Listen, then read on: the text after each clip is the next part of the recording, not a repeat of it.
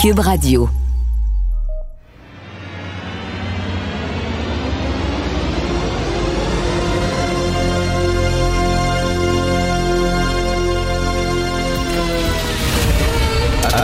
Attention, cette émission est laissée à la discrétion de l'auditeur. Les propos et les opinions tenues lors des deux prochaines heures peuvent choquer. Peuvent choquer. Oreilles sensibles s'abstenir. Richard Martineau. Martino. Un animateur pas comme les autres. Richard Martineau. Cube Radio. Bonjour, bon vendredi, merci d'écouter Cube Radio. Tout ce qui peut s'imaginer peut arriver. C'est vraiment ça. Là. Tout ce qu'on peut imaginer peut arriver. Vous savez, des fois, il y a plein, plein de films et de séries sur un monde post-apocalyptique, là, où il y a quelques êtres humains qui euh, déambulent dans des ruines, etc.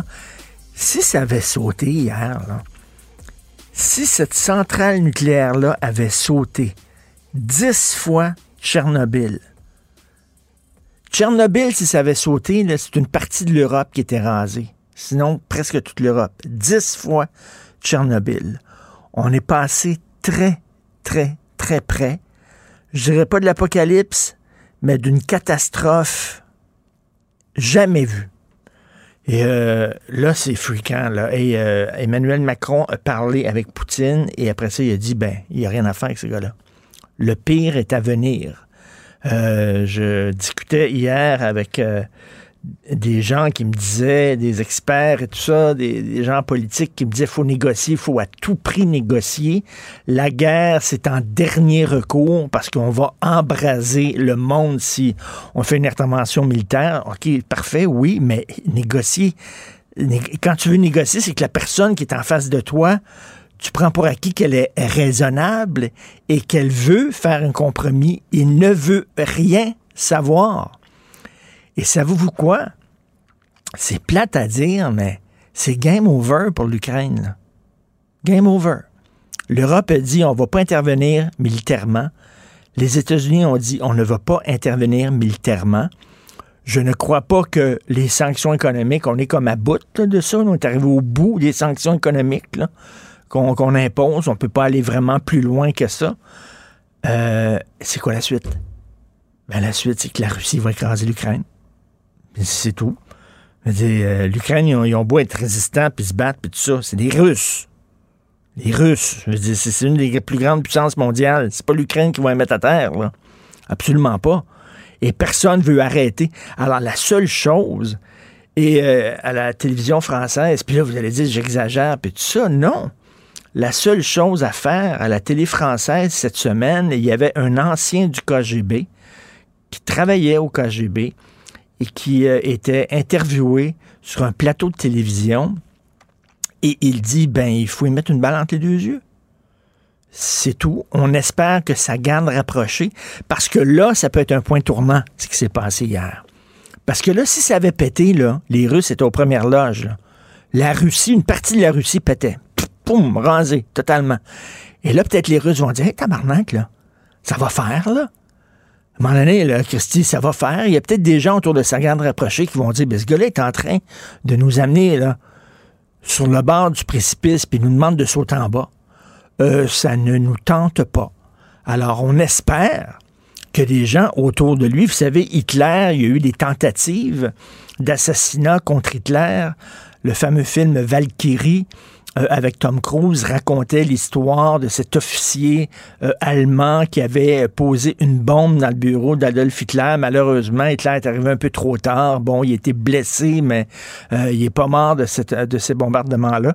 Et, quel aurait été le cours de l'histoire si Hein? Vraiment, moi, j'aime ça des fois me poser ces questions-là. Si Hitler était mort lors de cette attaque-là, mais bref, il y a des gens autour d'Hitler qui disaient, ben là, il va bien trop loin, ça n'a pas de Christie de bon sens, et qui ont essayé de l'arrêter. Malheureusement, ça n'a pas fonctionné, mais là, je pense, est, où la porte de sortie à part ça?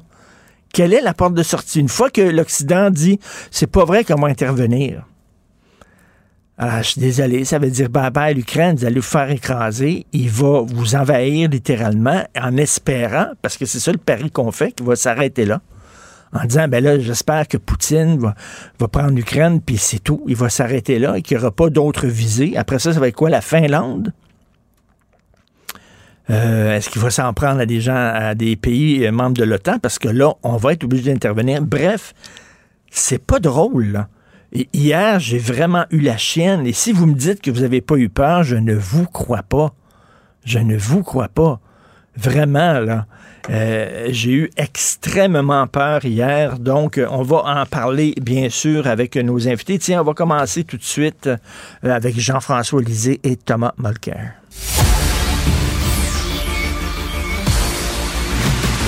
Jean-François Lisée. On va juste dire qu'on est d'accord. Thomas Mulcair. Je te donne 100% raison. La rencontre. C'est vraiment une gaffe majeure. Tu viens de changer de position. Ce qui est bon pour Pitou est bon pour Minou. La rencontre. Lisée. Mulcair. Alors, Thomas et Jean-François, je veux savoir où vous étiez hier. Qu'est-ce que vous faisiez lorsque vous avez appris qu'il y a une centrale nucléaire qui était en feu et qui euh, aurait peut-être explosé? Et comment vous avez réagi, Thomas? J'étais en train de revenir à la maison après avoir fait la joute et c'est Catherine, ma femme, qui m'a appelé pour me le dire. Elle dit, regarde ce qui vient de sortir en ligne. Et j'en revenais tout simplement pas. Et c'est très important ce que tu as dit tantôt, mais les effets de Tchernobyl, il y a eu des, toutes sortes de documentaires et d'analyses de ça, mais parler avec des gens en Europe, en ça dépend beaucoup de ton gouvernement. En Belgique, le gouvernement a joué ça by the book. Ils sont allés dans tous les marchés. Tout ce qui s'appelait laitue qui était dans les champs, tout ce qui était au sol, ils ont arraché, détruit. Les gens n'avaient pas le droit d'acheter des légumes frais des, champs après Tchernobyl, le temps que les, les, isotopes radioactifs tombent et soient dans la terre. Ils ne voulaient pas que les gens mangent ça. Mm. La France n'a pas fait ça et c'est extraordinaire. Tu regardes les résultats. Les cancers, en Belgique versus les autres pays qui n'ont pas agi de la sorte. Ah il y a énormément de cancers très spécifiques, puis en bande. Tel cancer, telle distance de Tchernobyl. C'est de ça qu'il s'agit. C'est pas juste l'effet de l'explosion, qui déjà en soi pourrait être terrible, mais c'est aussi ce que ça représente long terme. Et c'est ça qui est terrible avec ce que l'irresponsabilité, on manque de synonymes. On va chercher notre dictionnaire pour mm-hmm. chercher les mots pour décrire mm. les responsabilités grotesques, mais j'ai pas vu l'entrevue dont tu as parlé, Richard, le gars du KGB, mm. mais j'ai l'impression que ça va finir comme ça. pour Poutine, quelqu'un va lui mettre une balle Est-ce que tu as eu peur? Est-ce que tu as eu peur hier? Thomas? Terriblement, parce que tu ne sais pas. C'était en feu. Alors justement, ça fait Three Mile Island hein, aux États-Unis. Tu sais, the China syndrome. Tu sais, ça va, si ça commence à fondre, ça finit où et, comment? Fukushima, qui hmm, était ben le, fait d'un tsunami, mais dans l'océan Pacifique, encore une fois, on, délimite les anneaux de 500 km, 1000 km, 1500 km. Ça finit par faire le tour de tout l'océan Pacifique. C'est le pire empoisonnement de cet écosystème de l'histoire, mais on n'en parle presque pas parce que c'est invisible. Jean-François, tu étais où et comment tu as réagi? Ben, moi, je l'ai su, c'était fini. Alors, euh, donc, j'ai pas eu le temps d'avoir peur, mais effectivement, euh, j'ai été euh, absolument abasourdi. D'abord, que l'attaque ait eu lieu. Je veux dire, je comprends que dans une guerre, tu veux prendre le contrôle d'une centrale nucléaire, mais tu, tu le fais en l'encerclant, tu le fais tu le fais pas en, envoyant parce des, Parce que Jean-François, Jean-François, il faut s'entendre, c'était pas une erreur, c'était pas un bombardement par erreur. On visait la centrale. Exact. Alors moi, non seulement le problème, c'est Poutine, mais le problème, c'est les, généraux, les commandants, les officiers qui ont euh, exécuté l'ordre. Tu sais, quand tu dis tu tires vers une centrale nucléaire, euh, tu, tu es russe, c'est dans le temps, Tchernobyl, ça faisait partie de la Russie. C'est un événement extraordinairement important dans, dans, dans la vie de ton, de ton peuple et de ta région. Puis tu dis non, on va pas tirer sur une centrale nucléaire, on va, on va faire autre chose pour la prendre. Alors effectivement, ça montre que euh, dans la chaîne de commandement, euh, il y a des gens qui réfléchissent pas et qui, qui appliquent des ordres, des ordres qui peuvent avoir un impact euh, destructeur euh, majeur. C'est très troublant. Et Jean-François, tantôt, euh, Sophie, ma conjointe, fait jouer la chanson de Russians de, Sting, une tune des années 80-90, où il dit I hope the, the Russians love their children too. euh, parce que le, le- le général qui, a- qui a fait, qui, qui- qui a pris la décision de bombarder une, une centrale nucléaire, est-ce qu'il savait qu'il mettait sa propre famille en danger? Ben oui, c'est ça. Les siens? C'est ça. C'est ça. C'est ça. C'est, mais c'est quoi la porte de sortie à, vous deux? C'est quoi? On fait quoi? Mais Parce que l'impo- moi, je pense que l'Ukraine, c'est fini, c'est terminé. Là. Ben écoute, moi j'ai écouté une longue entrevue hier avec Bob Ray, qui est un gars avec beaucoup d'expérience, qui est en train de faire un, tra- un travail, je crois, solide pour nous comme ambassadeur aux Nations Unies. Et il était en, en onde avec euh, quelqu'un à la radio ici à Montréal, à CJD, et il a dit, écoute, il faut faire attention, sombrons pas dans le défaitisme. Il dit, personne n'aurait pensé qu'ils seraient, ils auraient réussi à déjà à staller les Russes comme ils l'ont fait. Oui, Poutine va, va tout faire maintenant parce qu'il pense que sa place dans l'histoire dépend de sa capacité de conquérir Ukraine.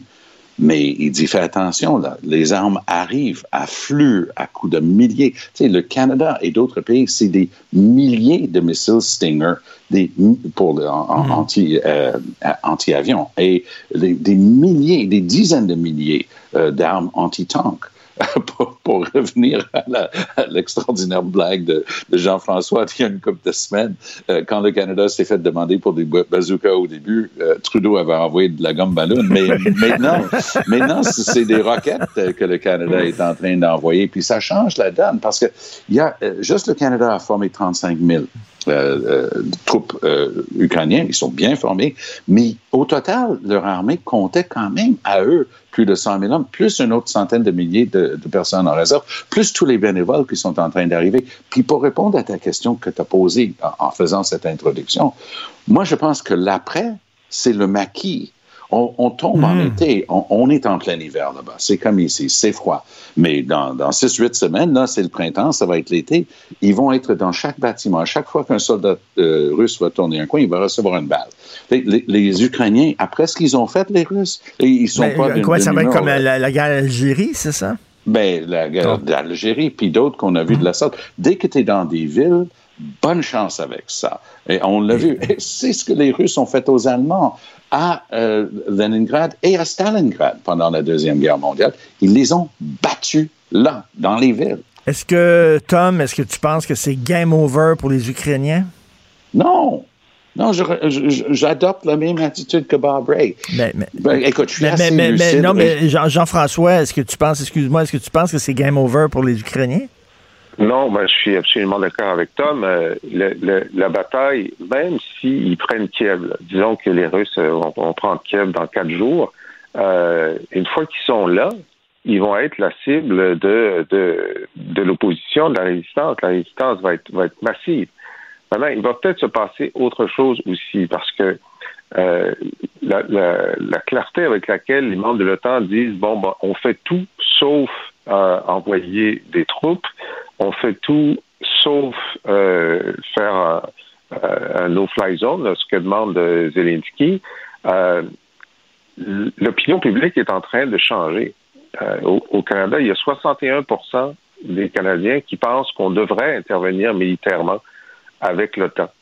La même chose en, Europe. Il y a des gens qui disent, ben on ne peut plus ne rien faire. Alors, je- il n'est pas impossible. Ben oui, mais si on, si intervient militairement, c'est, l'embrasement de l'Europe. C'est une guerre mondiale. Ben, oui ou non. Euh, Il y a un moment où tu te dis, bon, ben, écoute, on peut pas le laisser faire. On peut pas le laisser faire. Euh, est-ce qu'effectivement, on pourrait trouver une façon d'intervenir dans l'espace aérien? Euh, est-ce qu'on pourrait faire en sorte qu'il y ait des troupes qui viennent qui viennent appuyer les, les, les Ukrainiens? Parce que on se dit, ben là, on a même vu la carte euh, du, euh, du dictateur euh, biélorusse qui montrait que il semblait y avoir une, un plan pour envahir la Moldovie, qui est un pays indépendant, en plus de l'Ukraine. C'était on se dit, ben là, si, son- si c'est juste une première étape, peut-être qu'il faudrait l'arrêter là. Qu'est-ce qui va se passer à l'interne autour de Poutine si des troupes de l'OTAN interviennent? C'est en train de basculer, là. Puis ce qui s'est passé avec la centrale nucléaire euh, peut faire en sorte Oui. que les gens Oui. disent, là, on ne Oui. peut pas laisser faire. Ben, ça peut être Oui, un point oui. tournant. Euh, oui, c'est, oui, c'est, c'est le, le truc trop loin. Oui. Exactement. Une autre tragédie, un autre drame épouvantable, Tom, les anglophones au Québec? Alors, ils veulent, ils veulent former un, par- un nouveau parti politique pour Ah, défendre là, leurs là, droits. Qu'est-ce que tu en penses? Oui, oui, oui. Ben, il y a un jeune homme qui s'appelle euh, Colin Standish. Il se dit qu'il euh, qu'il vient de- des cantons de l'Est. Il aurait étudié à Laval. Puis, ça fait une couple d'années qu'il roule sa bosse dans un groupe, euh, groupuscule qu'il a formé avec d'autres. Ça, c'est le, fameux document que Denis Coderre, pauvre lui, a, dit publiquement à trois jours des élections qu'il aurait pu signer. Ça contenait la signature de gens comme Brent Tyler. Alors, tu imagines euh, la mouture. Euh, Il n'y a pas de parlant de guerre, il n'y a pas de belli. Il n'y a pas de cause de guerre cette fois-ci. Ils sont malheureux parce que le fédéral a fait ci, puis le provincial a fait ça. OK, ayons le débat. Mais il y a, contrairement à ce qui s'est passé, quand Bourassa a rompu sa promesse suite au jugement de la Cour suprême, a invoqué la clause non-obstant, a inventé des règles saugrenues à l'intérieur, à l'extérieur du commerce, des, trucs qui n'auraient jamais marché. Là, des, gens de la trempe de Herb Marks, là, qui était quand même une sommité, Clifford Lincoln, Richard French, ils ont sacré leur camp du caucus libéral, hasta la vista, baby. Là, on a eu le euh, droit pendant quelques années à quatre membres du Equality Party. C'était pas glorieux, hein, on va juste le dire gentiment. C'était pas, c'était pas fort fort. Et finalement, ça a disparu. Et le Parti libéral a été reconstitué. Et il n'y a jamais eu ce problème-là. S'il y avait péril dans la demeure, si on était face à un truc qui était vraiment euh, que tout le monde pouvait comprendre, parce que tout le monde dans la communauté anglophone qui dénombre selon qui est en train de compter à peu près 800 000 personnes au Québec, donc ça représente quand même des comtés qui peuvent basculer. Mais si tout le monde dans cette communauté-là disait Hey, là, ça va suffire. La, plus récente chose, c'était la semaine dernière, ils étaient bien fâchés. Encore un truc pour euh, amoindrir la capacité des cégeps anglophones de marcher en anglais. Mais ça a été présenté par le, le duo dynamique de David et David, c'est-à-dire David Birnbaum puis Hélène David. Alors, ce pauvre Anglais était poigné à Dawson le lendemain à les jeter en dessous de l'autobus parce que ça n'avait aucun bon sens ce qu'ils avaient fait. Mais c'était même pas la faute, entre guillemets, de la CAQ. C'est la faute des libéraux. C'est de quoi cette, ah, cette proposition-là, les deux David? Ils étaient en commission parlementaire sur le projet de loi 96. En ce moment, si tu fais ton cégep en anglais, puis il va y avoir des restrictions, puis toi et moi, on en a déjà parlé, tu dois prendre au cégep en anglais, tu dois prendre deux cours de français. De français Mais tu, oui. tu, sais comme moi que quand tu es en train d'essayer d'avoir tes notes, parce que tu es une cote ci puis une cote ça, tu dois avoir tes notes, par exemple, pour entrer en médecine. Tout dépend de 1 ou 2% ça et là. Là, ils avaient décidé, parce qu'il y avait un papier du Parti libéral du Québec qui disait, ben, il faudrait qu'ils prennent des cours dans leur domaine d'études en français. Donc, tu peux Ouais. imaginer celui ou celle qui s'en va faire ses études en médecine, qui se bat pour avoir des 96 au lieu des 94 pour pouvoir avoir la fameuse cote pour rentrer. Tout d'un coup, cette personne-là qui parle bien français, qui aurait pu peaufiner sa connaissance du français technique une fois rendu sur les étages des hôpitaux, on va leur dire, mais là, là, tes cours de physique, de chimie et de biologie, tu vas les faire en français. Puis ils vont dire, ben, moi, je sors d'une école secondaire anglophone, je suis bilingue, je peux parler français, mais je suis pas capable d'avoir un score de 96 en physique si tu m'apprends une nouvelle te- terminologie que je connais pas. Alors, c'est ça qu'ils ont proposé, mais ils ont dit que c'est parce qu'ils avaient un plan, crois-le ou non, en 27 points. Ça s'invente pas. Mais La nouvelle vient d'arriver. Quand tu as un plan en 27 points, tu es déjà dans le trouble. Puis là, les libéraux ont dit que c'était parce Anglade a dit oui, mais ça, c'était sans clause non-obstant, sans exigence pour euh, limiter l'accès au cégep anglophone. C'était une manière de répondre, Et- et- mais c'était une folie ce qu'ils ont proposé, Tom- ces deux-là. euh, Jean-François, je veux euh, rapidement, qu'est-ce que tu en penses de ce nouveau parti politique? Ben, euh, D'abord, euh, moi, j'étais favorable à la proposition des deux David, puis je voudrais aller encore plus loin parce qu'il y a beaucoup de, de, de, euh, de diplômés de cégep anglophones qui n'ont pas la capacité suffisante en français pour euh, réussir dans le marché du travail francophone. Donc, quoi qu'il en soit, euh, euh, Tom, tu dis, euh, il n'y a pas de casus belli pour les anglos. Quand quelqu'un d'aussi mesuré que Marlène Jennings écrit dans un tweet que euh, tout- tous nos droits sont, euh, sont soulevés. Quand euh, Mme Goldwater qui dit qu'on est proche de la Gestapo avec la loi Mais 96, c'est ça. dans, dans, dans la communauté anglophone, en ce moment, il y a des gens qui pensent qu'il y a un casus belli et euh, il y a certainement de l'écho pour un, un parti qui, euh, qui reprendrait ces propos-là. Je veux dire, ils sont assez, sont assez répandus, euh, cette idée que écoute- la loi, la loi écoute, 21 mais- et la loi pauvre- 96 pauvre- sont des je- directs aux droits fondamentaux des, des anglophones. Malheureusement, c'est tout le temps qu'il nous reste. Ah, Merci Richard, beaucoup. Tu nous ben prives, oui. Tu nous prives. Ben oui, on, continuera ça lundi. Bon week-end.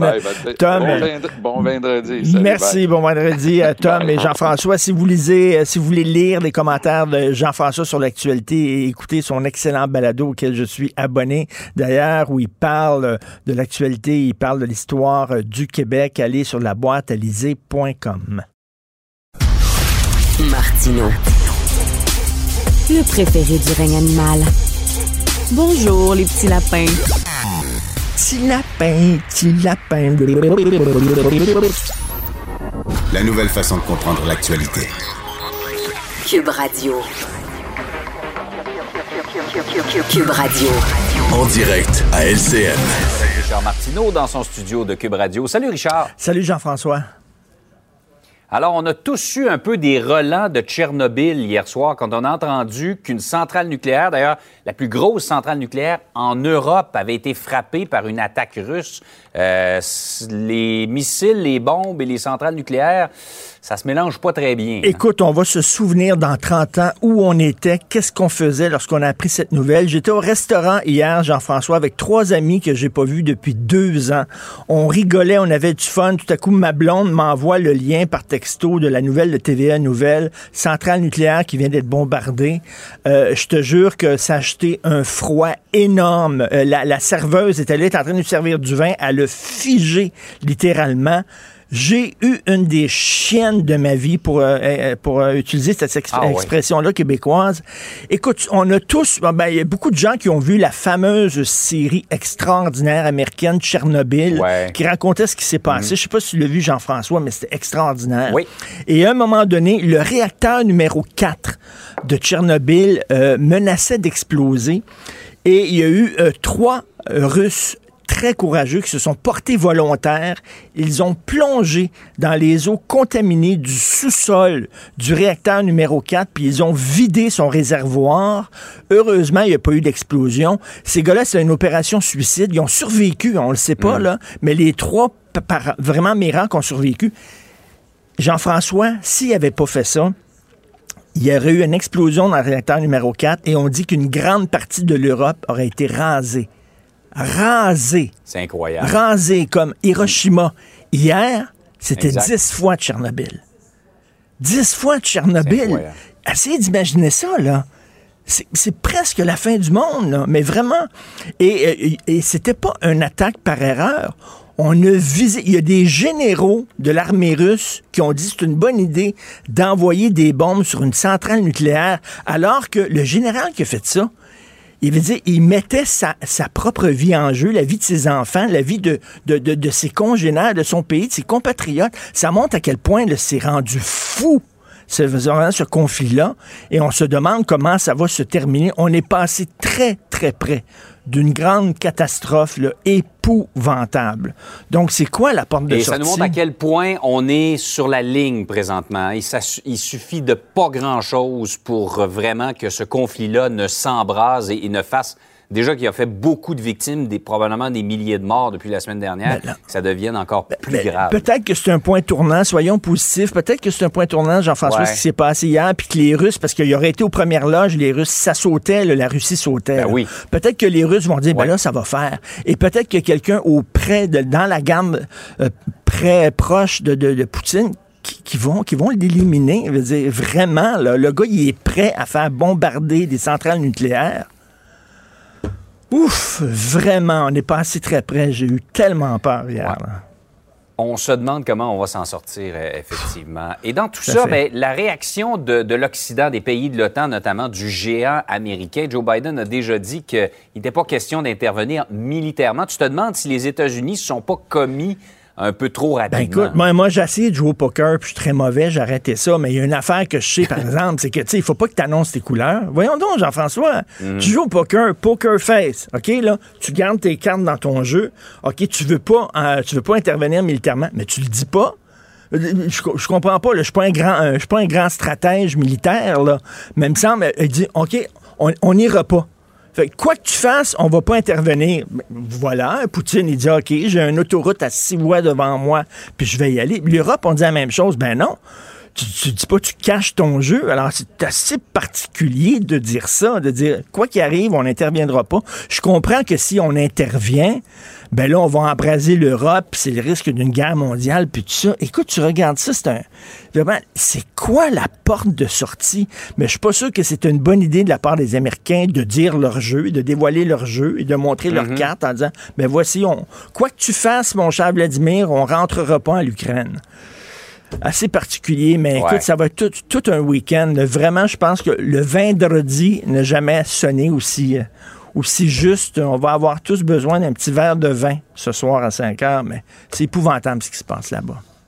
Absolument. Et tu parlais du poker, mais je pense que on se demande à quel jeu de poker, par exemple, Vladimir Poutine joue. Il est très difficile à décoder. J'écoutais des experts hier quand, quand après sa conversation avec Macron, euh, Macron a dit le pire est Le à pire venir. est à Il y a des experts qui disaient c'est peut-être qu'il veut bluffer et dire je suis prêt à aller très loin, donnez-moi ce que je veux, donnez-moi-en pas mal et on va arrêter ça.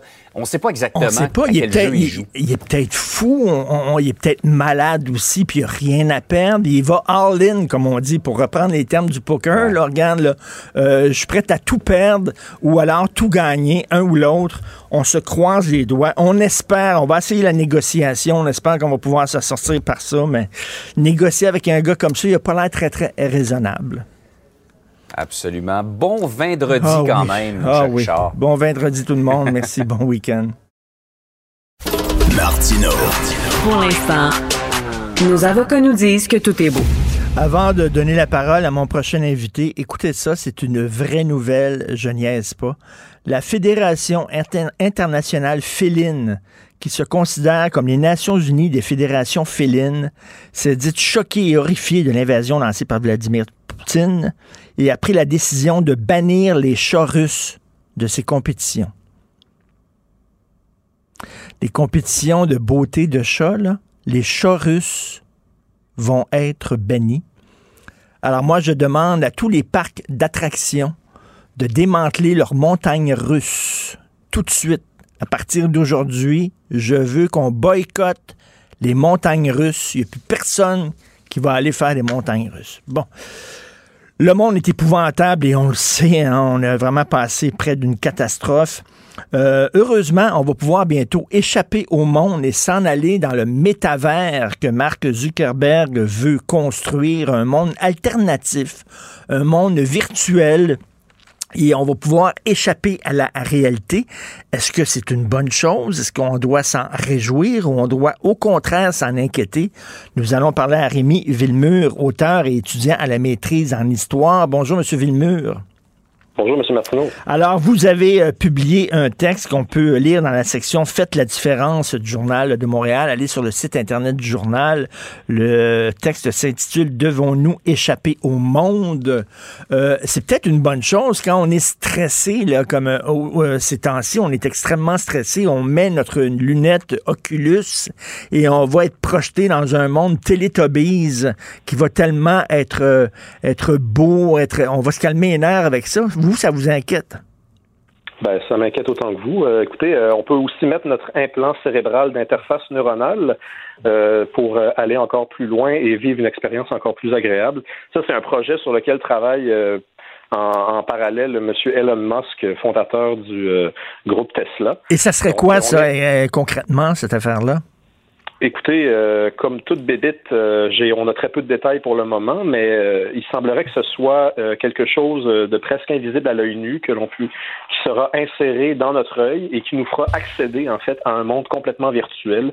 Il sera possible d'aller travailler virtuellement, d'aller au musée virtuellement, de fréquenter les plus grandes universités du monde virtuellement, euh, toujours sans sortir de chez soi. Donc, euh, euh, écoutez, ça serait un peu euh, maladroit d'imaginer que Facebook, euh, Google, Apple, Microsoft également, euh, travaillent simplement à nous offrir une douce alternative au monde. Écoutez, ce sont des entreprises qui ont euh, démontré par le passé qu'ils ont qu'elles ont l'ambition toujours de d'imposer quelque chose d'autre, de modifier les contours de la réalité.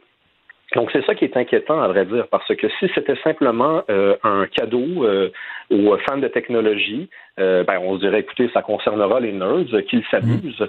Mais non, en fait, on veut tout simplement changer le monde. Euh, j'ai un, casque Oculus chez moi. Euh, je me branche sur Internet et puis je peux le voir des concerts. Je, regardais un concert de, deux heures de Kiss et j'étais dans la salle. Je pouvais même me déplacer puis aller à côté deux autres, à côté du batteur, à côté du guitariste sur scène. Et c'était comme si j'étais vraiment là. Donc, le métavers, c'est que je pourrais aller au cinéma avec des amis on serait assis un à côté de l'autre, on pourrait se parler pendant le film. On pourrait après ça aller au musée, euh, visiter un musée à Londres ou à Paris.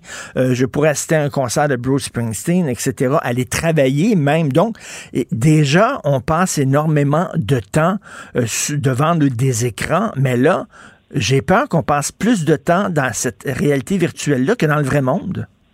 Ben absolument, mais de toute façon, le vrai monde, ça c'est une grande question philosophique aussi. Qu'est-ce que c'est que le vrai monde? Parce que si tout le monde euh, consent à vivre dans ce nouveau vrai monde-là, le vrai monde, là, ce sera pas celui dans lequel on vit encore, heureusement, euh, vous et moi, là, M. Martineau. Le vrai monde, ce sera ce nouveau monde-là. Facebook, la semaine passée, ils ont, ils ont euh, bon, le groupe a offert une conférence de presse, puis ils ont, ils ont offert des, des vidéos là, des, des simulations euh, de ce de ce métavers-là, donc euh, le chantier de ce projet-là qui est en cours. Et on pouvait on pouvait carrément aller à la plage, euh, ajouter deux Mexicains qui jouent du banjo, une madame qui vend des ananas, une plage avec du sable, ou un, des, des, nuages à droite mais pas à gauche. Donc là, il y a aussi toute la logique de je ne veux rien laisser au hasard. Je veux obtenir tout ce que je veux tout de suite. Je suis le maître de ma destinée. Mais, mais, mais monsieur, monsieur Villemur, c'est de Matrix.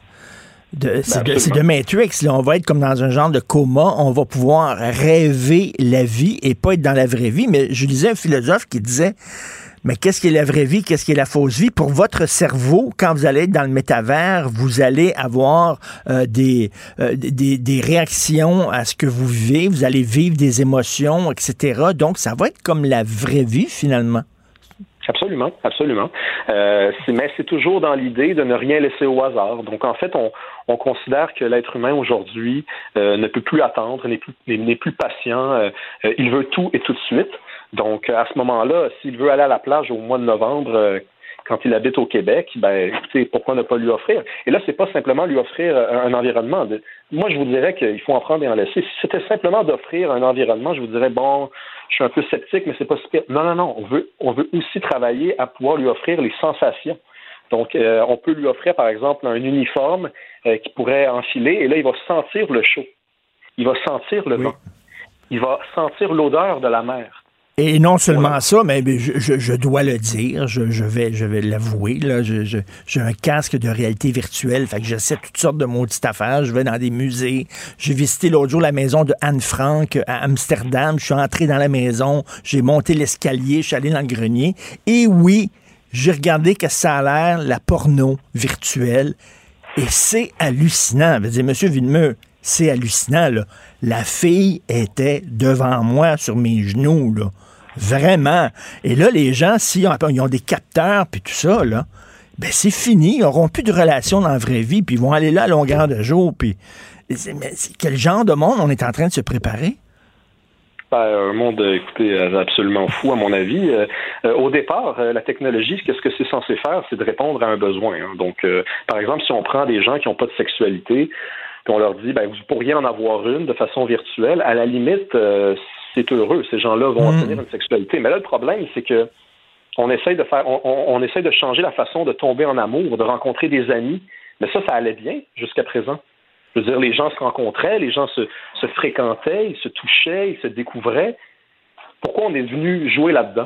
Mais, là, c'est que dans la vie, on peut euh, croiser des gens qui nous sont désagréables, on peut euh, rencontrer, faire des rencontres qu'on n'aime pas, mais là, on va pouvoir vivre dans un monde où on, on rencontre que des gens qui pensent comme nous, qui euh, respectent nos opinions, qui rentrent dans nos goûts, puis là, on sera plus confronté... veux dire, tous nos désirs vont être réalisés, puis on sera plus confronté au hasard et à la coïncidence. Absolument pas. Exactement. Plus rien au hasard. Euh, l'être humain sera maître de sa destinée. Il pourra filtrer chacune des sensations euh, qui habitent son expérience, euh, chacun des moments qui ponctuent sa journée.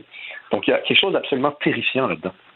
Et en même temps, il y a des bons côtés, vous l'avez dit. Euh, j'ai lu un texte dans un magazine français euh, dans les équivalents en France de nos euh, CHSLD.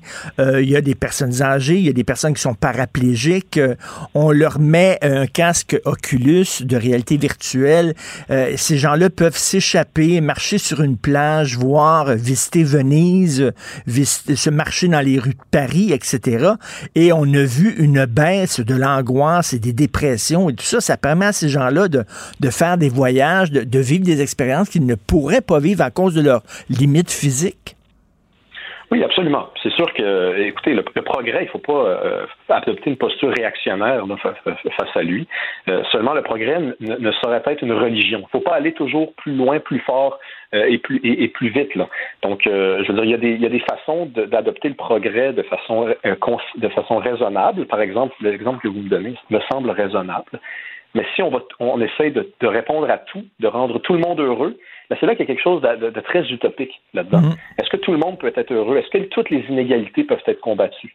Euh, ça, c'est facile, disons, de dire ça du point de vue de quelqu'un qui est dans un environnement favorable. Là, on vit euh, ben du, bon, côté de, de, la planète.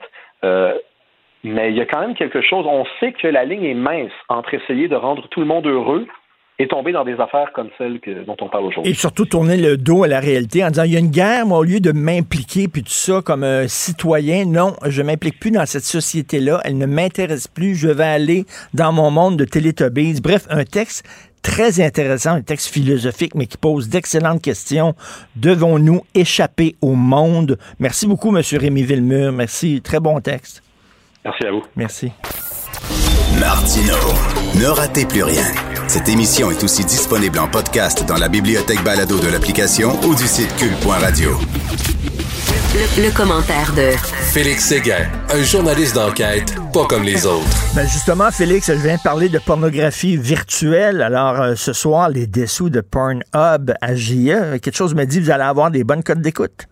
Ben, écoute, si ça se traduit en code d'écoute, le nombre de pages consultées par jour par les Canadiens sur le site pornographique Pornhub, ça se peut bien, ça se peut bien, parce a 4 millions de Canadiens qui y accèdent à chaque jour. Pornhub se classe dans les top 10 des sites les plus consultés sur la planète, au même, euh, pas au même rang, mais dans le même peloton de tête, si tu veux, que les Google, que les Amazon, que les Facebook, etc. Incroyable quand même, hein? Et peu de gens savent que Pornhub, ben c'est montréalais. La société mère de Pornhub, c'est MindGeek. Ben, Évidemment, nous, euh, euh, on, on, on, est relativement bien informés. On est euh, les news junkies même. Hein? On s'informe, on s'informe, on veut en connaître un peu plus.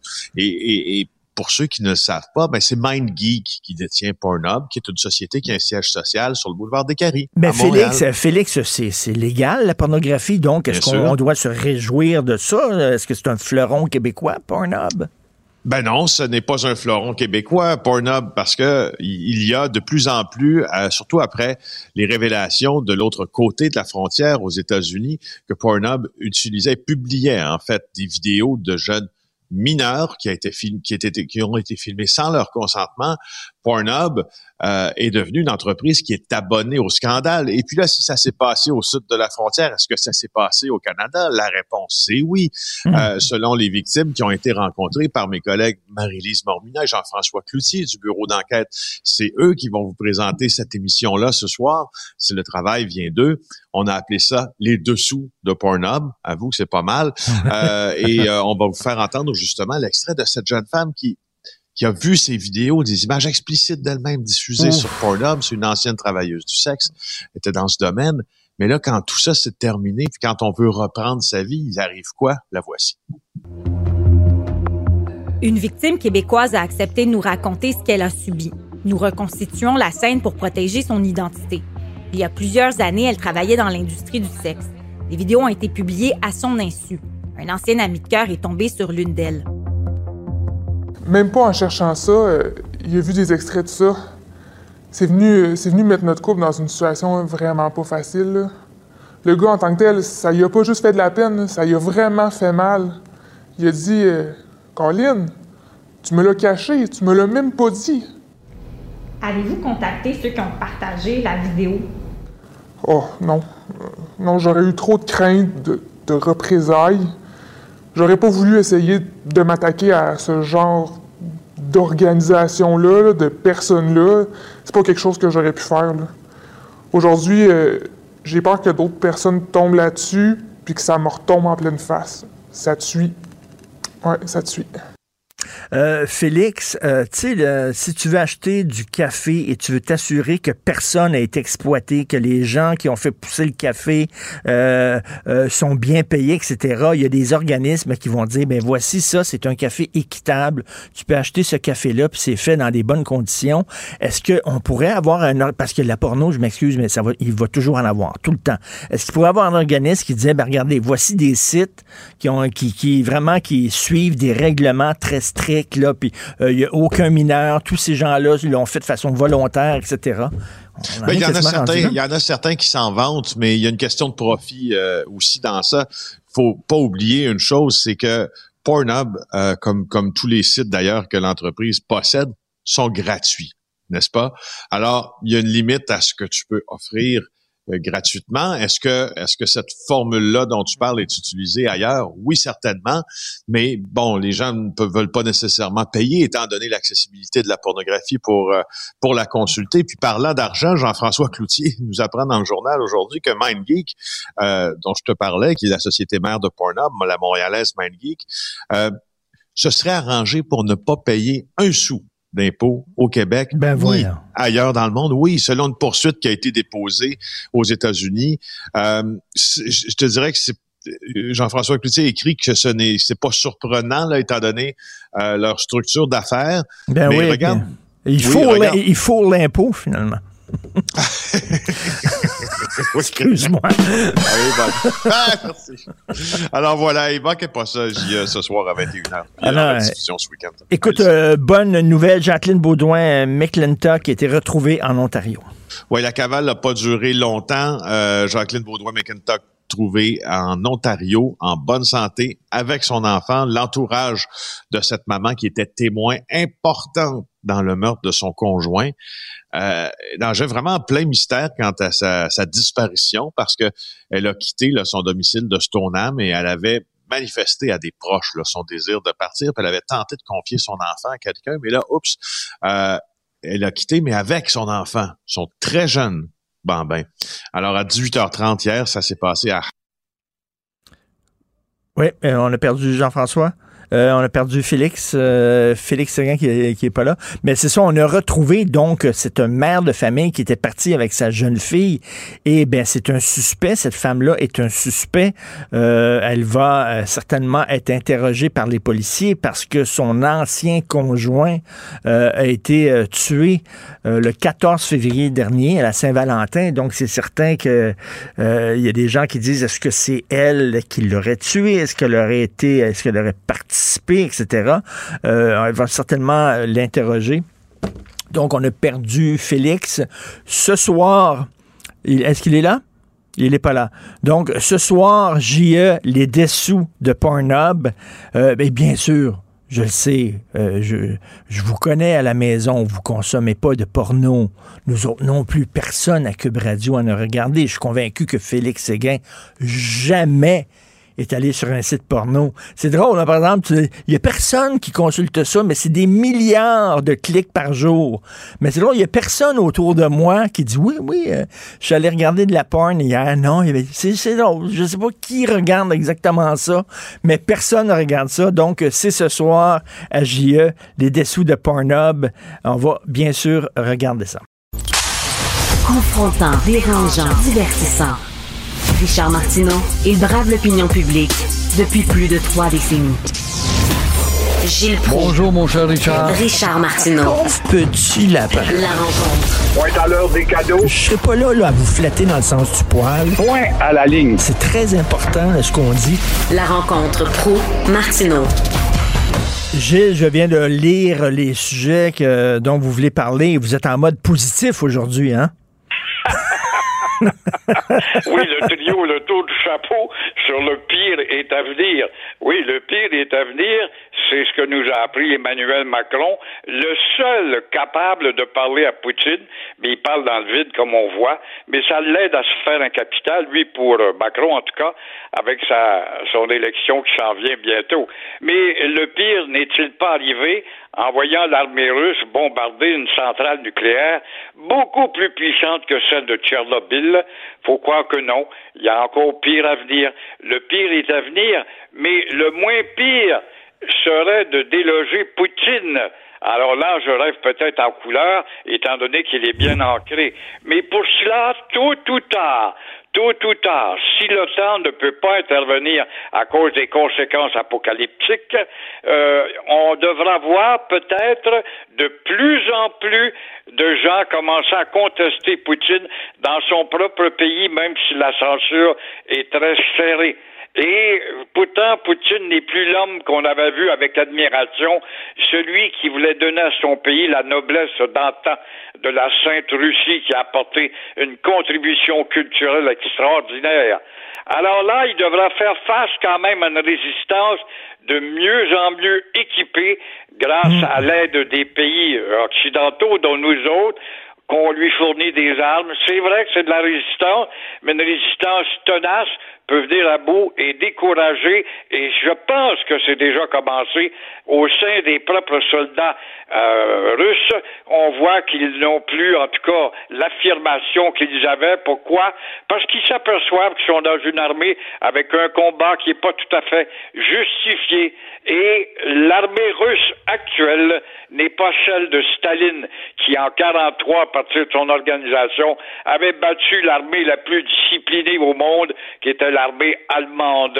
Alors, comme on voit, l'armée russe risque de s'enliser et euh, le combat n'est pas gagné encore. Jamais je croirais qu'il n'y a, pas des gens dans l'armée russe qui sont en train de se poser des questions. Parce que hier, si la centrale nucléaire pétait, Gilles, c'est une partie de la Russie qui sautait. Là. Exactement. Heureusement, ils ont touché à pas à Tchernobyl, mais à la centrale la plus importante. Mais euh, il n'y a pas de fissure, en tout cas, qui ne semble pas, en tout cas, être connue jusqu'à maintenant. Tant mieux, tant mieux. Ben, j'espère que les Russes, puis même dans sa garde rapprochée, j'espère qu'il y a des gens qui soit vont essayer d'y parler puis de faire entendre raison, ou soit vont y envoyer une balle entre les deux yeux. Vraiment, là. Ouais. Écoute, la solidarité militaire, c'est bien fort. C'est lui le commandant-chef. Mais il demeure qu'il y a des généraux, euh, Adolf Hitler aussi, qui était très fort. Il était contesté par certains de ses généraux les plus en vue. Et c'est ça qui a commencé à lézarder sa propre armée face aux Russes, justement. Alors là, il faudra que quelque chose du genre se produise. Rajoute à ça de résistance plus déterminés et mieux équipés qu'avant. Faisons sauter une quinzaine de chars d'assaut russes qui sont réputés pour être les meilleurs au monde, euh, les T-35 hein, qui, qui avaient gagné au, Vietnam, notamment contre les Américains. Euh, faisons sauter une quinzaine de chars d'assaut et tu vas voir peut-être qu'il va y avoir un affaiblissement. Mais, mais Gilles, si, si l'armée russe est prête à bombarder la plus grande centrale nucléaire d'Europe, ça veut dire qu'il n'y a rien qui les arrête. S'ils décident à un moment donné qu'ils sont tannés puis qu'ils vont full pin à toute vapeur, bye bye l'Ukraine. L'Ukraine ne peut pas se battre euh, euh, contre l'Union soviétique. C'est David contre Goliath. Je veux bien, mais ils vont se faire mal à eux-mêmes. S'il faut qu'ils fassent éclater cette centrale-là, euh, l'Ukraine, c'est pas si loin que ça de Moscou, là. Il suffit des vents contraires, puis ça peut être très dangereux en conséquence. Alors, le pire est à venir, disait Emmanuel Macron, mais pour Dominique Anglade aussi, vous dites le pire est à venir. Incroyable, oui, le pire est à venir chez Dominique Anglade, cette femme qui a changé de couleur elle-même. Alors, en prenant la tête du Parti libéral, est-ce qu'elle ne voulait pas prendre des distances avec les charrets et les couillards de ce monde? Elle avait raison à l'époque. Elle avait tout à fait raison. Faut pas voir Charret comme le sauveur du Canada, là, mais qu'est-ce qu'il nous a laissé comme legs Charret? Zéro plus zéro égale zéro moins zéro. Mais voilà que nombre de libéraux, les libéraux, les gars qui ont des têtes folles qui changent d'opinion, saluent haut et fort Jean Charret. Oh! Alors, on salue Jean Charret le bleu, qui est devenu rouge et redevenu bleu. Alors, ça, on s'occupe pas de ça. C'est comme il y a une, une jeune tête folle là, dans le parti euh, égalitaire là, de, de, de, du petit, euh, petit, euh, notre petit ami, euh, le parti, voyons, je cherche son nom, le parti égalitaire. Oui. Le- Parti égalité, le là, il va en avoir un autre, là, un parti égalité. Vous avez vu ça, là, les anglophones, ils veulent former un parti politique pour défendre leurs droits qui sont, Gilles, bafoués. Ah oui, les anglophones. Ah, faut sympathiser avec ça. Il va falloir qu'il y ait des, des appuis de partout au Canada pour venir en aide avec ça. Mais euh, je parle toujours du Parti euh, souverainiste égalitaire. Là. Alors, il y a une candidate, toi, qui quitte le... Ça, ça te donne une idée de la culture politique. Tu rentres dans ce parti-là parce qu'il était attrayant à l'époque avec euh, notre jeune ami qui est le chef. Et, euh, oh, eux autres, ils vont nous donner tout ce qu'on veut. Tout d'un coup, il est flirté par euh, le nouveau chef du Parti conservateur du Québec, et Éric Duhem. Hop, je pense avec Éric Duhem, où était à, des années-lumière de l'ancien programme. Alors, ça démontre comment l'articulation politique est pas forte. Alors là, dans le cas de Charret, qui était bleu, qui est devenu rouge, qui est redevenu bleu, il faut d'abord rappeler que Dominique Anglade elle-même a été à la CAQ. Et euh, de caquiste, elle est devenue libérale. Et entre-temps, tu vois comment est-ce qu'on change?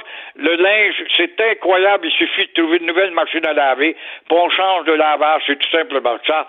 Et entre-temps, il faudra se demander si Christine Saint-Pierre et Lise Thériault, oh, qui ont du tonus pour défendre Jean Charest, n'auront pas droit à un de ces jours, parce qu'elles peuvent s'imaginer que Jean Charest va devenir premier ministre du Canada, a hérité d'une euh, carrière dorée à Ottawa, peut-être un beau siège pour dormir au Sénat, je ne sais trop, mais c'est de l'opportunisme de mauvais aloi à l'égard de leur cheftaine.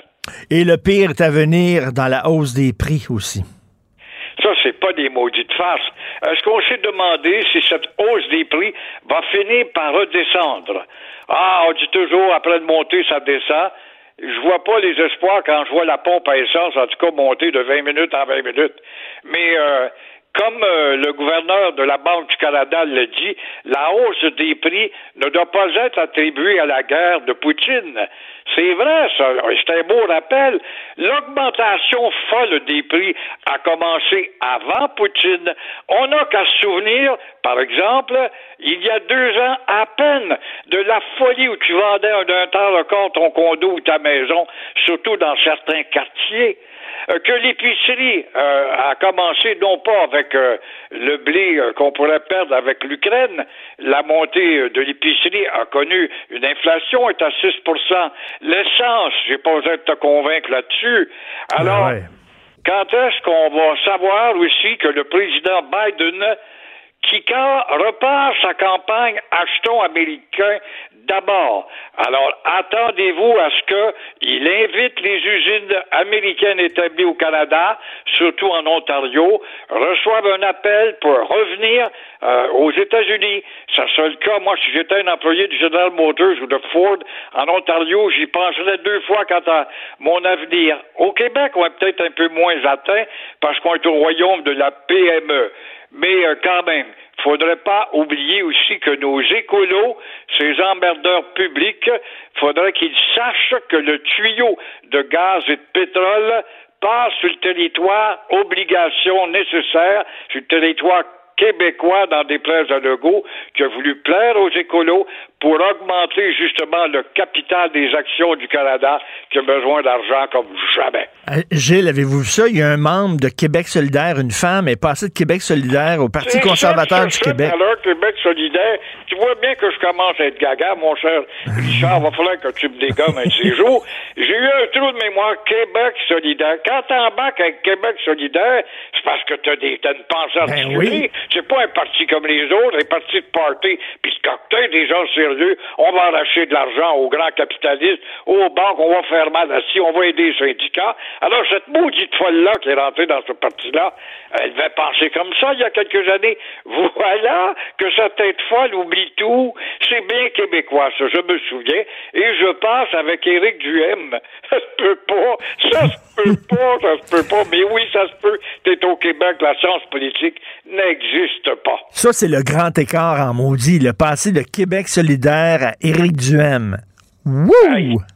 Euh, ça, c'est de gauche à droite, mais le geste est très gauche aussi. Tout à fait. Bon week-end, Gilles. Merci beaucoup. Et au revoir. Au revoir. Au revoir. Pour une écoute en tout temps, ce commentaire de Gilles Proux est maintenant disponible dans la section balado de l'application ou du site cube.radio. Cube Radio. Tout comme la série podcast de Gilles Proux, la radio, premier influenceur. Découvrez dans ce balado comment la radio a influencé le monde moderne tel qu'on le connaît d'hier à aujourd'hui. La chronique argent. Une vision des finances pas comme les autres. Alors, on parle d'économie avec l'excellent journaliste économique au Journal de Montréal, Olivier Bourque. Salut, Olivier. Salut Richard. Écoute, bien sûr, une attaque contre la plus grande centrale nucléaire d'Europe, c'est certain que c'est pas bon pour la bourse. Et ça, ma ministre des Finances, ça va être journée grosse Oh, baboune. mon Dieu. Ah, t'as tout à fait raison. C'est une baboune avec un grand B. si on continue dans notre thème de la semaine, là. Euh, ouais, malheureusement, effectivement, avec les affrontements hier qui ont eu euh, aux abords de la centrale nucléaire, heureusement, heureusement, on l'a dit plusieurs fois, il n'y a pas de dommages. Ben, prime abord, là, pas de nouvelles radiations. Est-ce que, excuse-moi, ben, je fais une petite parenthèse. As-tu eu peur quand t'as appris ça hier, toi? Absolument. Ah absolument, ouais. absolument. Oui, parce que même dans la, tu sais d'ailleurs, Richard, même dans la guerre, il y a des règles. Hein? Hum, il y a ben des oui. règles qui sont quand même bien établies. Et de toucher avec un missile une centrale nucléaire, quoi la plus grosse, c'est complètement fou. Euh, Est-ce que tu pensais il y a deux semaines qu'on allait reparler de Tchernobyl? Quand même. C'est, non, mais c'est fou. Ça montre à quel point Poutine est prêt à tout. Quand tu es prêt à bombarder, comme tu disais, avec un missile, une centrale nucléaire et faire sauter une partie de l'Europe, c'est qu'il y a quelque chose qui marche pas. Là. En tout cas, mais c'est Ouais. sûr que la bourse réagit de façon énorme. là. Ah oui, absolument, absolument. Puis bien rapidement. Puis même, euh, son, son clos là, sur la chose, les vents, tu sais que les vents auraient ramené les radiations vers la Russie. Là. Ben oui. Alors, c'est ça qui est absolument incroyable. En même Alors, temps, le, bon côté des choses, c'est que les Russes vont peut-être commencer à dire, ben là, ça n'a pas de maudit bon sens, là, parce que là, il est en train de nous mettre, nous, en danger. Là. Oui, alors la- oui, le soulèvement, on peut dire le soulèvement du peuple russe, ça reste à voir lors des prochaines semaines. Il, il risque d'avoir, qu'on ne manquera pas d'actualité, ça c'est sûr et certain. Et non. Euh, en, en Europe, euh, le 440 notamment, donc à Paris, ça reculait, ça dévissait même aujourd'hui environ 4 C'est leur pire semaine, c'est leur pire semaine depuis mars 2020. Donc en France, à Paris, euh, même chose aussi en Allemagne. faut dire que l'Europe, tu comprends, Richard, c'est dans leur cours que ça se passe. Alors, les, bourses réagissent plus rapidement là-bas, réagissent avec plus de vigueur. Ici, je regardais ce matin, donc les, les contrats à terme, les échanges avant l'ouverture des marchés, on parle de 300 points de recul. Alors, il faudra voir si ça va se replacer dans la journée. Là, évidemment, il y a eu la peur, la première peur, là, euh, relative à la centrale nucléaire. Après ça, bon, évidemment, les inquiétudes ont un petit peu diminué. Mais sache que l'indice de nervosité, ce qu'on appelle l'indice de volatilité, qui s'appelle le VIX, ou on pourrait même l'appeler l'indice de la peur, est à un sommet en un an Ah sur les oui. marchés. Oui. Puis si on regarde lors des cinq dernières années, ça avait été plus élevé donc au début de la pandémie, mais c'est vraiment élevé. Puis si tu te poses la question, là, l'indice était à son plus haut euh, pendant la crise financière à la fin de 2008, là, au moment où tu t'en rappelles, c'était la, c'était la- c'était quasiment la guerre aussi sur les marchés financiers, les banques tombaient, Lehman Brothers, puis tout ça. Alors, il y a beaucoup de nervosité, il y a beaucoup de volatilité. Euh, c'est crispé, ça crispe aussi sur le portefeuille. Je ne sais pas si tu es allé faire le plein hier. C'est fou.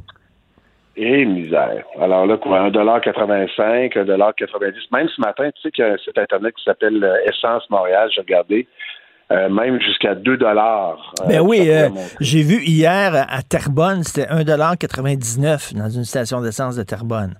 Euh, Ouais, donc, on a, bizarre. on a touché, là, on a atteint le cap du 2 le litre. Oui, puis euh, même c'est bizarre parce que souvent on dit que tu sais, chez Costco c'est moins cher, mais à Terrebonne, j'ai vu là, sur le site Essence Montréal, qui est quand même une référence, que c'était 2 dollars au Costco. Alors, il faudra voir.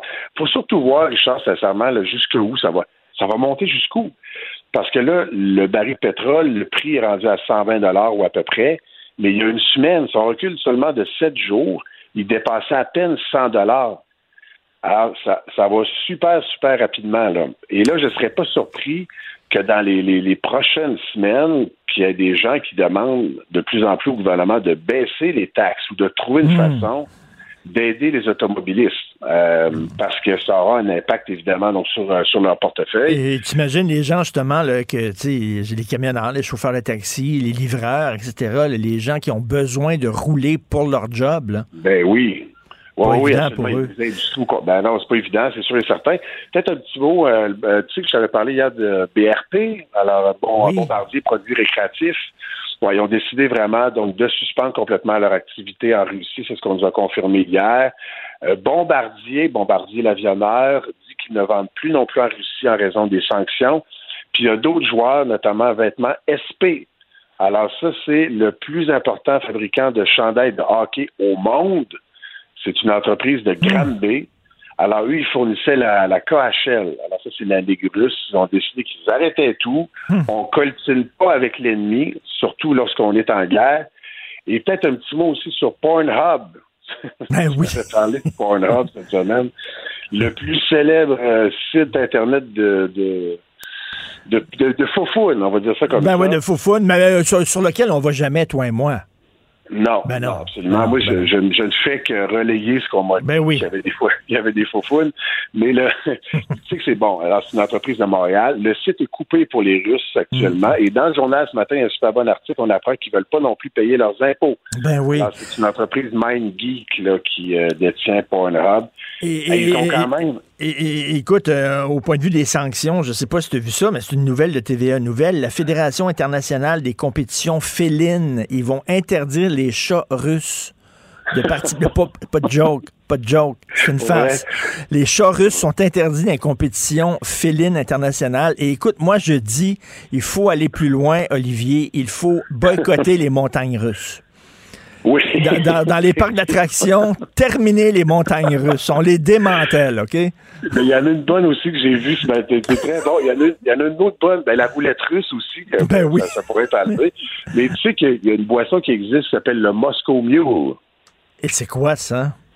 Euh, si je me rappelle bien, il y a du ginger ale là-dedans. Et euh, c'est vraiment c'est très sucré, puis euh, ça se prend dans une espèce de petit boc là, qui, qui est bien euh, C'est assez populaire. Et là, ça, ça ne s'appellera plus aux États-Unis le Moscow Mule, ça va s'appeler le Kiev Mule.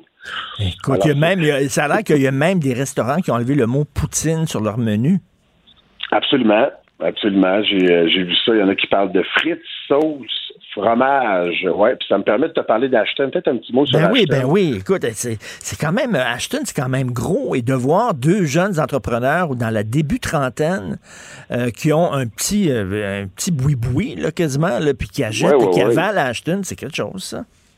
Ah oui, oui, c'est absolument. C'est c'est une, c'est une belle histoire. Souvent, on entend parler des entreprises québécoises, surtout lors des dernières années, qui sont achetées par l'étranger, par des groupes américains, ou même Saint-Hubert, tu sais que c'est un groupe ontarien dès le départ. Mais là, non.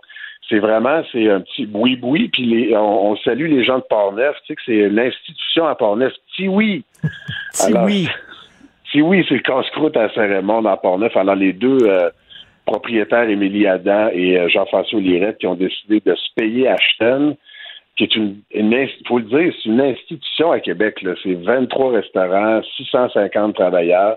Alors, il y a une bonne entrevue d'ailleurs ce matin dans le journal avec Ashton Leblond, qui est le, le propriétaire d'Ashton. Puis lui, il a dit J'aurais pu vendre un gros groupe. Parce Ben que j'ai eu des offres. J'ai eu des offres lors des dernières années, mais j'ai préféré céder ça à des Québécois, puis à des gens qui connaissent l'entreprise. Euh, ils vont garder, semble-t-il, le même design puis le même menu, mais ils vont être en mode croissance. Alors, c'est quand même une bonne nouvelle parce que ça reste dans- en main québécoise. Mais là, je me demande, à Ashton, quand même, c'est quoi? C'est 23 restaurants, c'est ça? Euh, Oui. veut dire, le, le- le prix doit être quand même assez salé. Euh, ces deux jeunes entrepreneurs-là qui ont un petit boui-boui euh, quelque part en campagne, ils- comment ils ont trouvé les, les moyens d'avaler ce géant de la poutine? Oui, j'avoue, c'est une, une bonne question. Évidemment, c'est une entreprise qui est fermée, en capital fermé, donc on on n'a pas tous les détails. Mais euh, semble-t-il qu'ils se préparaient les deux, les deux propriétaires depuis très très longtemps. Euh, ils ont le petit petit oui, mais ils ont aussi d'autres euh, casse-croûtes. Alors, ils, ils fait, on pourrait dire, une espèce de portefeuille de casse-croûtes. Puis à l'évidence, leur plan d'affaires était suffisamment intéressant là, pour euh, intéresser le, le propriétaire de Ashton. Alors, on leur souhaite évidemment la meilleure des chances. Ben, c'est le fun de voir qu'il y a de la relève dans l'entrepreneuriat, début trentaine, puis euh, avoir des, des, rêves comme ça, super. Effectivement, leur lève mon chapeau. Ce fut un plaisir de discuter avec toi, mon cher Olivier. Merci Absolument, beaucoup. un plaisir partagé. Puis moi, j'aime Richard que même dans la tourmente, tu gardes le sourire. Alors, oui, oui j'aime bien rigoler. Puis euh, écoute, euh, j'espère que la, la, la, baboune, ça va être fini euh, la semaine prochaine. Salut. Encore quelques semaines, Richard, malheureusement. Salut, Charles-Olivier. Bye. Bye-bye. Bye-bye. Vous écoutez Martino. Vous venez de vous connecter en direct sur Cube Radio? Pas de stress. Tout est disponible en balado sur l'application ou le site cube.radio. Alors, on discute avec euh, notre ami Alexandre Moranville-Ouellette. Salut, Alexandre. Bonjour, Richard. Tu as discuté avec un militaire, d'ailleurs, tantôt à 9h32. Je vais parler à un colonel à la retraite. On va parler de la stratégie militaire euh, de la Russie. Les gens comprennent de moins en moins où s'en va Poutine. Toi aussi, tu as parlé à un militaire euh, qui est encore actif et qui est spécialisé, quoi, en, en, en bataille urbaine, c'est ça? Exact. J'ai discuté, puis c'est rare hein, qu'on peut parler à des militaires actifs. C'est pour ça que c'est oui. quand même spécial parce que, règle générale, ils ont un devoir de réserve, veulent pas commenter des dossiers actifs. Euh, mais ils ont eu la générosité. Là, j'ai pu parler avec Jason Guérou, qui est officier d'infanterie pour le Régiment royal canadien. Mais c'est également un instructeur en opération urbaine et un historien de la guerre urbaine. Il a écrit des textes, il a comparé toutes sortes de batailles dans l'histoire des guerres urbaines, comment ça se déployait, euh, des plus célèbres comme Stalingrad aux plus obscures, euh, aux plus récentes comme Alep et d'autres villes là, en Syrie et autres. Euh, et ça, c'est tiré dans les rues d'une ville. C'est des sièges de villes. Là. Quand on parle, je, je parlais de Stalingrad, oui. c'est d'avoir une ville presque réduite, là, en charpie, des ruines partout, puis du combat rue par rue, maison par maison, euh, des snipers partout, des gens dans les rues. C'est une guerre. Ça, ça, nous rappelle là, les images de Yougoslavie là, quand exact. ça a pété. Là. Exact. Puis c'est vraiment ce qu'il m'expliquait. Hein? Puis je vais faire entendre des extraits. Il est anglophone, Monsieur euh, Géroux. C'est pour ça que évidemment je vous traduirai un peu ce qu'il m'a expliqué. Mais tout d'abord, il me disait que c'est tellement, tellement, tellement un milieu différent, la guerre urbaine, qu'une guerre normale. Et en ce moment, il craint vraiment une chose, c'est que les Russes, en ce moment, au lieu de faire ce qu'on fait habituellement en guerre urbaine, des frappes ciblées d'artillerie ou d'avions de bombardement sur des objectifs stratégiques, se sont mis à cogner sur des écoles, des quartiers résidentiels. On peut l'écouter sur ses inquiétudes. Unfortunately, with the history of um, Russian urban operations over the past 30 years, they've often used uh, a lot of firepower to try to save their manpower numbers, and I'm, I'm quite concerned that they may try to do that here as well. Donc, pour s'éviter des pertes humaines le plus possible, les Russes, dans les 30 dernières années, ont une habitude d'utiliser beaucoup, beaucoup, beaucoup de puissance de feu, plus qu'acceptable, pour tenter justement de réduire leurs pertes humaines dans l'invasion de telle ville. Écoute, s'ils étaient prêts à bombarder la plus grande centrale nucléaire d'Europe, c'est pas une école puis un hôpital qui va les arrêter. Non, et tu vas, on, va on comprend peut-être mieux, justement, quand je parlais à M. Guérou, de, des raisons qui peuvent pousser les Russes. Il disait save some manpower, sauver des hommes, parce que de prendre une ville, ça prend un nombre de ressources extrêmement élevé. Euh, on peut l'entendre quand il nous explique qu'est-ce que ça prend comme ressources envers une ville de la taille de Kiev. So four times the amount of ammunition, uh, usually uh, two and a half to three times the amount of water and rations. Uh, urban operations is very hungry and thirsty work. Deux wow. à trois fois le nombre de rations de bouffe. Il parlait de neuf repas par jour, parfois pour certains soldats. Euh, beaucoup, trois fois plus qu'à l'ordinaire. Quoi? Parce que l'apport calorique que tu dois prendre est tellement élevé quand tu dois creuser des tunnels, te battre toute la journée, passer de maison en maison, construire des trous d'hommes. Parce que ça, ça, va être la prochaine étape, là, quand ils vont rentrer dans, Kiev, mais on dit Kiev, là, maintenant, c'est ça? Oui, Kiev. Quand, ils vont rentrer dans, dans, dans cette euh, ville-là, ben, les Ukrainiens vont être dans, dans, dans, des buildings, dans des bâtiments, puis euh, aux fenêtres, ils vont se tirer. Là, ils vont résister, on, ils l'espèrent de leur côté, rue par rue, maison par maison, et ça, ça prend pas juste des ressources en évidemment en, en munitions, quatre fois plus, c'est ce qu'il a dit, et en nourriture, ça prend aussi beaucoup de vie humaine. Urban operations takes three to six times the amount of casualties because the, the fight is so close um, the enemy is literally in the room next door or maybe across the street, and because you're using so much ammunition and there's so much collateral damage, um, three to six times the amount of medical casualties are created. 3 à 6 fois plus de pertes de vie humaine que dans un combat dit de guerre conventionnel où on va se battre dans une, dans une plaine, dans une prairie, dans un champ, dans une forêt. C'est un théâtre de guerre complètement Ben, différent. Lui m'expliquait également que quand je lui ai demandé s'il était surpris de voir que Maintenant, au 21e siècle, il y a encore des guerres de grande envergure dans un terrain urbain. Je dis, vous êtes historien, vous, est-ce que ça devrait appartenir au livre d'histoire? Il dit, non. Il dit, pour moi, c'est pas une surprise du tout. Il dit, en ce moment, entre 50 et 65% du monde humain vit en zone urbaine. Il dit, ça augmente d'année en année. Il dit, nos enfants, ça va être 75-85% des gens qui vivent en zone urbaine. Après ça, dès qu'il y a un conflit, il dit, ça va se retrouver dans les populations. On n'a pas le choix. C'est la, la tendance qui se fait de la guerre. Tout ce qu'on espère, c'est que les populations civiles qui veulent pas se battre, là, les, les femmes, les enfants, les, les- les vieux, aient, aient- aient le temps de quitter la ville, de partir, puis que là, ça soit seulement des combattants qui soient dans la ville. C'est ce qu'on espère effectivement, mais prendre une ville, là, je le disais, Kiev, c'est 3 millions d'habitants d'agglomération. C'est la ville de Montréal, là, au grand complet. C'est une énorme cité, c'est une grande capitale. Ça prend, là, il disait tantôt, beaucoup de ressources. Plus la ville est grande, plus ça te prend de ressources, prendre ce genre de ville-là. Et la bonne ou la mauvaise nouvelle, là, dépendamment comment vous, aurez- vous regardez ça, c'est que pour aller prendre ce genre de cité-là, ça va prendre énormément d'humains. La question à 100 000 je le lui ai posé à M. Guérou. Combien de soldats russes ça va prendre pour prendre ça? It's going to uh, take the Russians, you know, several thousand, if not tens of thousands of soldiers to be able to take this city successfully based on the precedent that's already been set in urban warfare history. Des dizaines, des milliers, voire des dizaines et des dizaines de milliers de soldats, ce qui veut dire qu'il y aurait également des milliers, voire des dizaines de milliers de pertes en vie humaine, juste du côté russe. Puis c'est la même chose, là, les statistiques Mais- qu'on parle, à la défense aussi. Donc ça pourrait vraiment devenir, si le siège conventionnel, je le dis entre guillemets, d'une ville comme Kiev, ça va être un bain de sang. Où ils pourraient seulement pilonner. là. Tu as vu la, photo extraordinaire dans le Journal de Montréal qu'ils ont mis en page 4 et 5. Là. Une photo, on voit des immeubles. Ça pourrait être Montréal, là. Des immeubles ici, la rue Sainte-Catherine, la rue Mont-Royal, puis tout ça, totalement détruit. Est-ce qu'ils vont y aller vraiment avec des troupes là-bas qui vont tirer ou ils vont pilonner avec des missiles?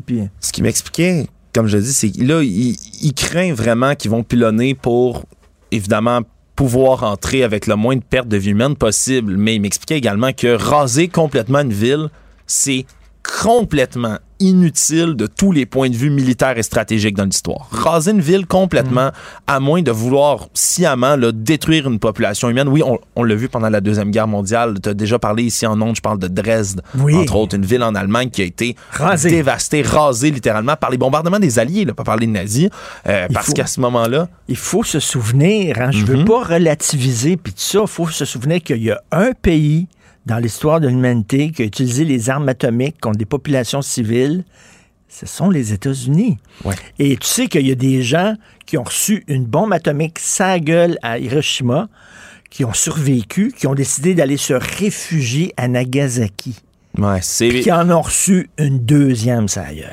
disons que c'est des événements qu'on veut jamais, jamais, jamais revivre dans l'histoire, là, surtout des bombardements atomiques.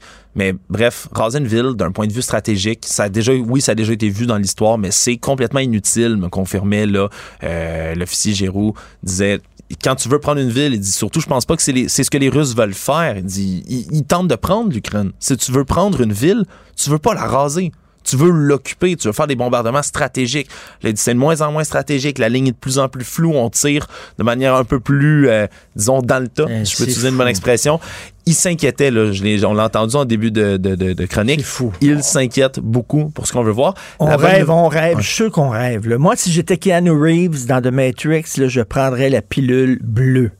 OK, pour euh, me réfugier dans le monde de Teletubbies et oublier le monde dans lequel on est. Je prendrais pas la pilule rouge, la pilule bleue.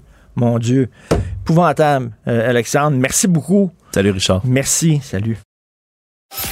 Martineau, il n'y a pas le temps pour la controverse. Il a jamais coulé l'eau sous les ponts.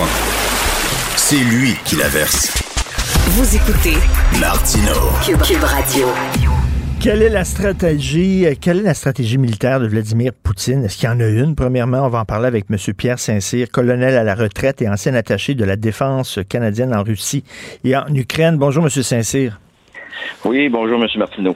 Écoutez, euh, hier, ce n'était pas une erreur, c'était pas un bombardement par erreur accidentel. On a vraiment visé avec un missile une centrale nucléaire. Moi, je dis à partir du moment où l'armée russe est prête à faire exploser une centrale nucléaire, euh, des dégâts dix fois euh, Tchernobyl, ça aurait fait, ça aurait rasé une partie de la Russie aussi.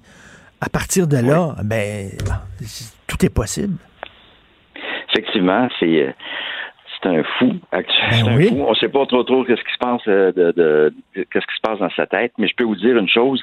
Il y a dans la dans le geste qui a été posé hier, touchant cette centrale-là, Zaporizhia, il a touché les bureaux administratifs. Alors, je me pose la question, euh, est-ce que c'était vraiment volontaire? Et si c'est le cas, c'est probablement l'indication euh, qui contrôle l'escalade de, de, l'emploi des armes. En nous disant, je suis capable de frapper une centrale nucléaire. Hmm. Je suis rendu là. Hmm. Alors, je vais, commencer par vous dire que je suis capable. Alors, je vais détruire le, le, hmm. bureau, administratif.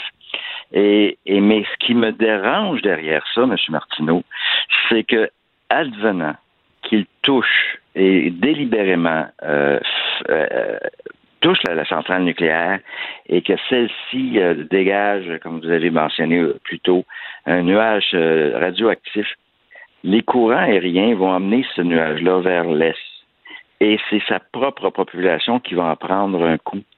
Et ça va être à ce moment-là une excellente plateforme de désinformation pour dire à sa population comment que les Ukrainiens sont méchants et qu'il faut vraiment finir avec l'Ukraine. Mais, mais, mais peut-être que ça peut être un point tournant hier, c'est-à-dire que j'imagine il y a beaucoup de Russes qui ont eu peur, euh, puis qui ont dit, ben là, ce gars-là est en train de, de nous amener vers la catastrophe, il faut s'en débarrasser. J'espère. J'aimerais ça vous croire. J'aimerais ça vous croire que les Russes auraient peur. Mais le problème, c'est qu'ils contrôlent l'information. L'information ne passe pas de l'autre côté. Tout est contrôlé. Hmm. Euh, il a mis la main mise sur les médias. Alors, est-ce que les Russes sont bien informés de ce que ce fou-là fait actuellement? J'en doute. Euh, le seul espoir que je peux voir, c'est, par la diaspora ukrainienne qui habite en, Russie, que celle-ci soit informée par le truchement de, liens qu'ils ont encore avec euh, euh, leurs compatriotes en Ukraine. Mais autrement, l'information, elle est vraiment cadenassée. Euh, monsieur, monsieur Saint-Cyr, euh, Joe Biden a dit on va pas intervenir. Il me semble que vous avez joué au poker dans votre vie.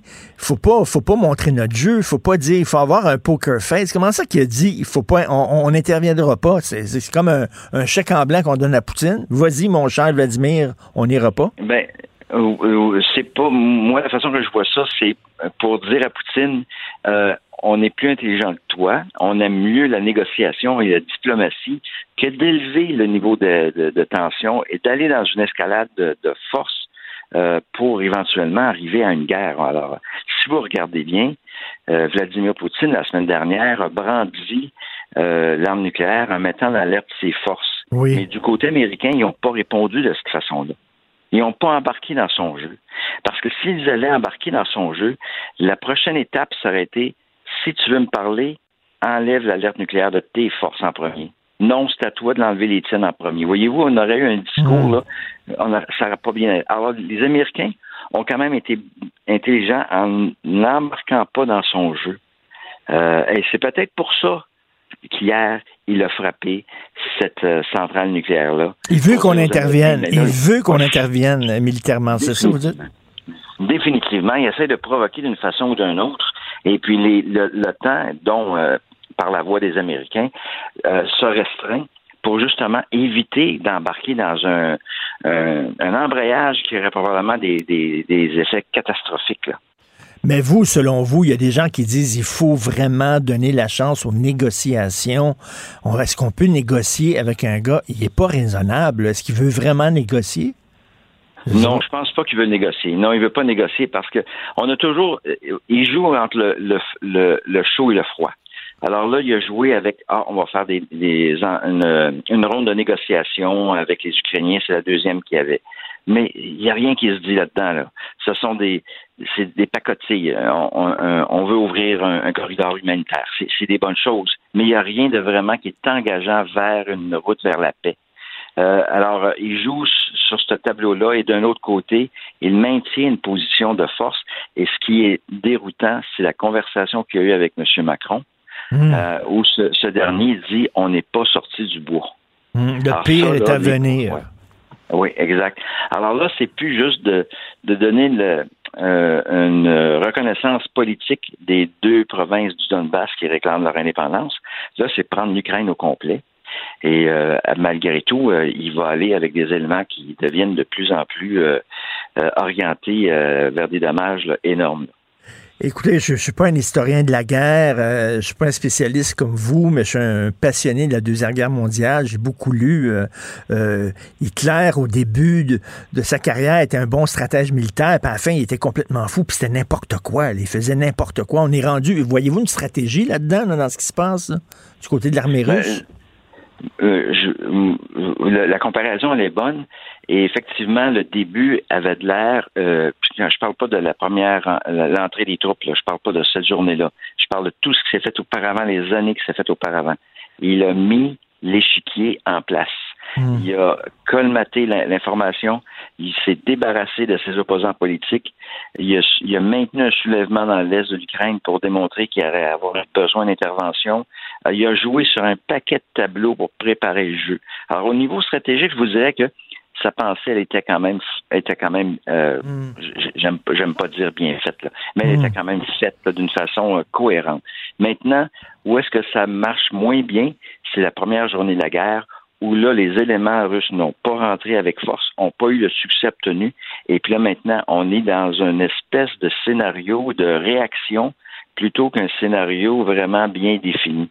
Puis ça, c'est comme vous avez fait le parallèle, ça peut devenir épeurant à la fin que la personne ben perde la tête puis pose des gestes délicats. Euh, tantôt, euh, avant que vous euh, preniez la parole, notre confrère Alexandre Moraville-Wallet nous a fait entendre des extraits d'une entrevue qu'il a fait avec un, spécialiste en guerre urbaine.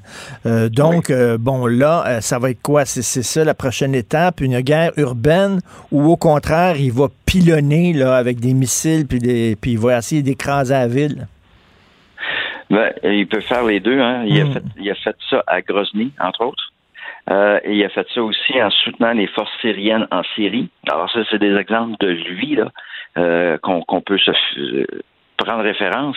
Euh, je ne sais pas ce qu'il va faire, mais si jamais il y a une guerre urbaine, je peux vous dire, M. Martineau, que ça ne sera pas une fête pour les Russes. Ils vont ah, se faire recevoir parce que c'est la pire situation. Regardez au niveau historique en Irak, les Américains mm. et en, à Fallujah, tous ces endroits-là, ils ont été vraiment là, euh, harcelés, ils ont vraiment eu des combats très durs.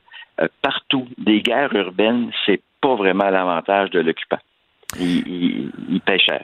C'est ça, les grosses euh, armées traditionnelles comme l'armée russe, l'armée américaine, ils sont pas habitués avec ce genre de ce qu'on appelle la guérilla. Là. Euh, les, Français aussi en Algérie, c'est exactement la même chose. Ils n'étaient pas habitués à une guerre de guérilla. Exact. Euh, la force, c'est l'utilisation de la force, c'est une art. Hein. C'est un art, c'est-à-dire. Et c'est pour ça que les écoles militaires, les collèges militaires forment les gens à vraiment comprendre et apprécier l'utilisation de, ces moyens-là. Mais il y a toujours ce Moses de grain de sable-là qui apparaît.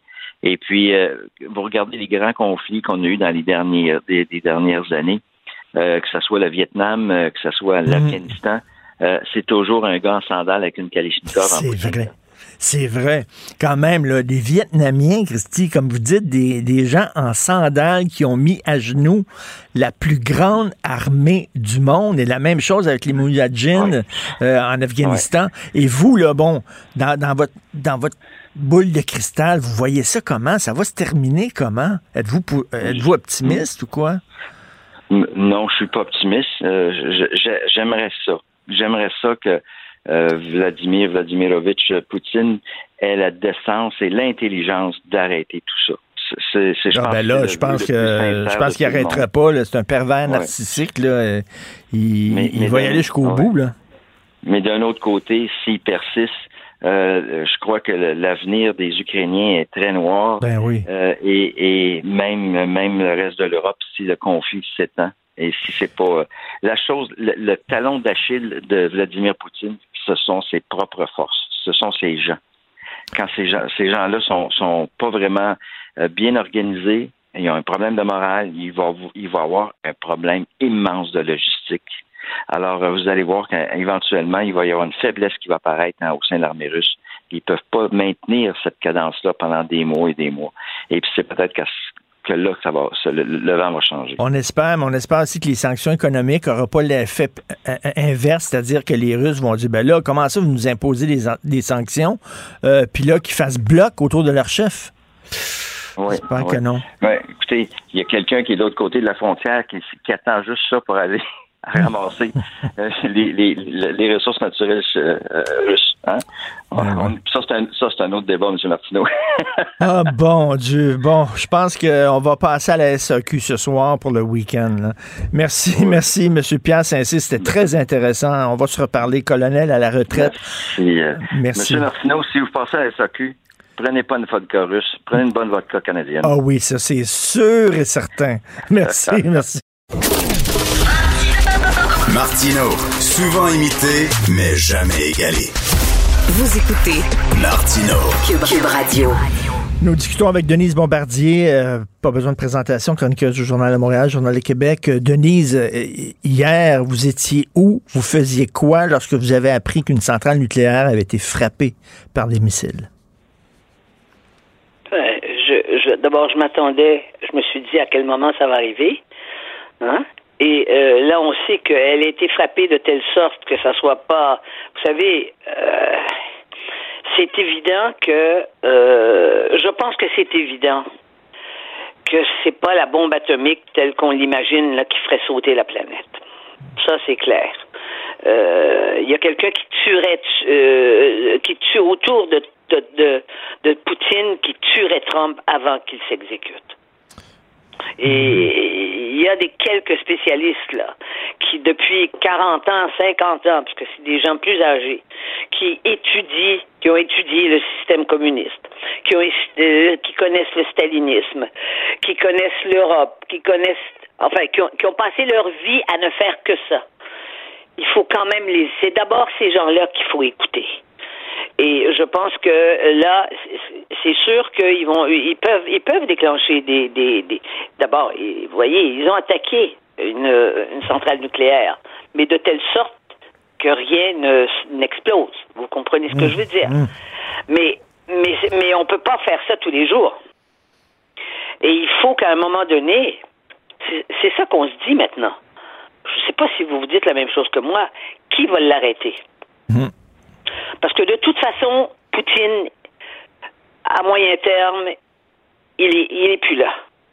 Parce que on le sent, on sent le mouvement autour de lui. Vous savez, quand ces gardes du corps ont aussi des gardes du corps pour être sûr qu'il euh, n'y en a pas un qui va l'assassiner, euh, vous comprenez, là, on est dans un système, c'est-à-dire qu'on comprend pas ça, nous, parce qu'on n'est pas, on vit pas dans un monde paranoïaque.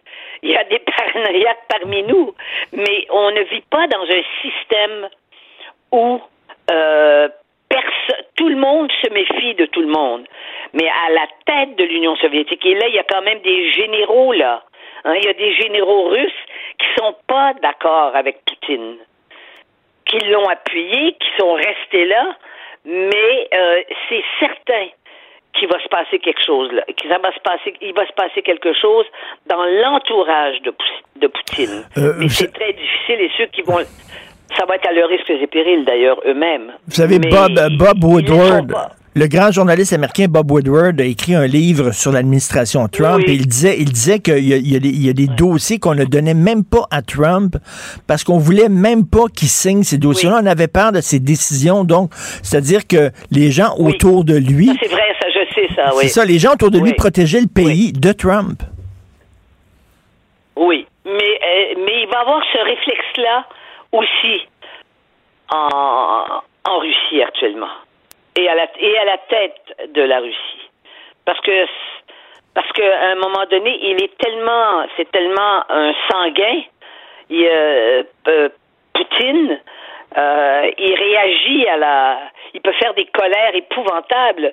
Euh, je lisais ce matin une entrevue d'un politicologue que je, que je connais, européen, français, français juif d'ailleurs, euh, qui a été euh, reçu avec Madame Carrère d'Ancos. Il raconte une, rencontre qu'il a eue à Moscou avec Madame Carrère d'Ancos, qui est maintenant la, secrétaire de, perpétuelle de l'Académie française, mais qui est une spécialiste de la Russie.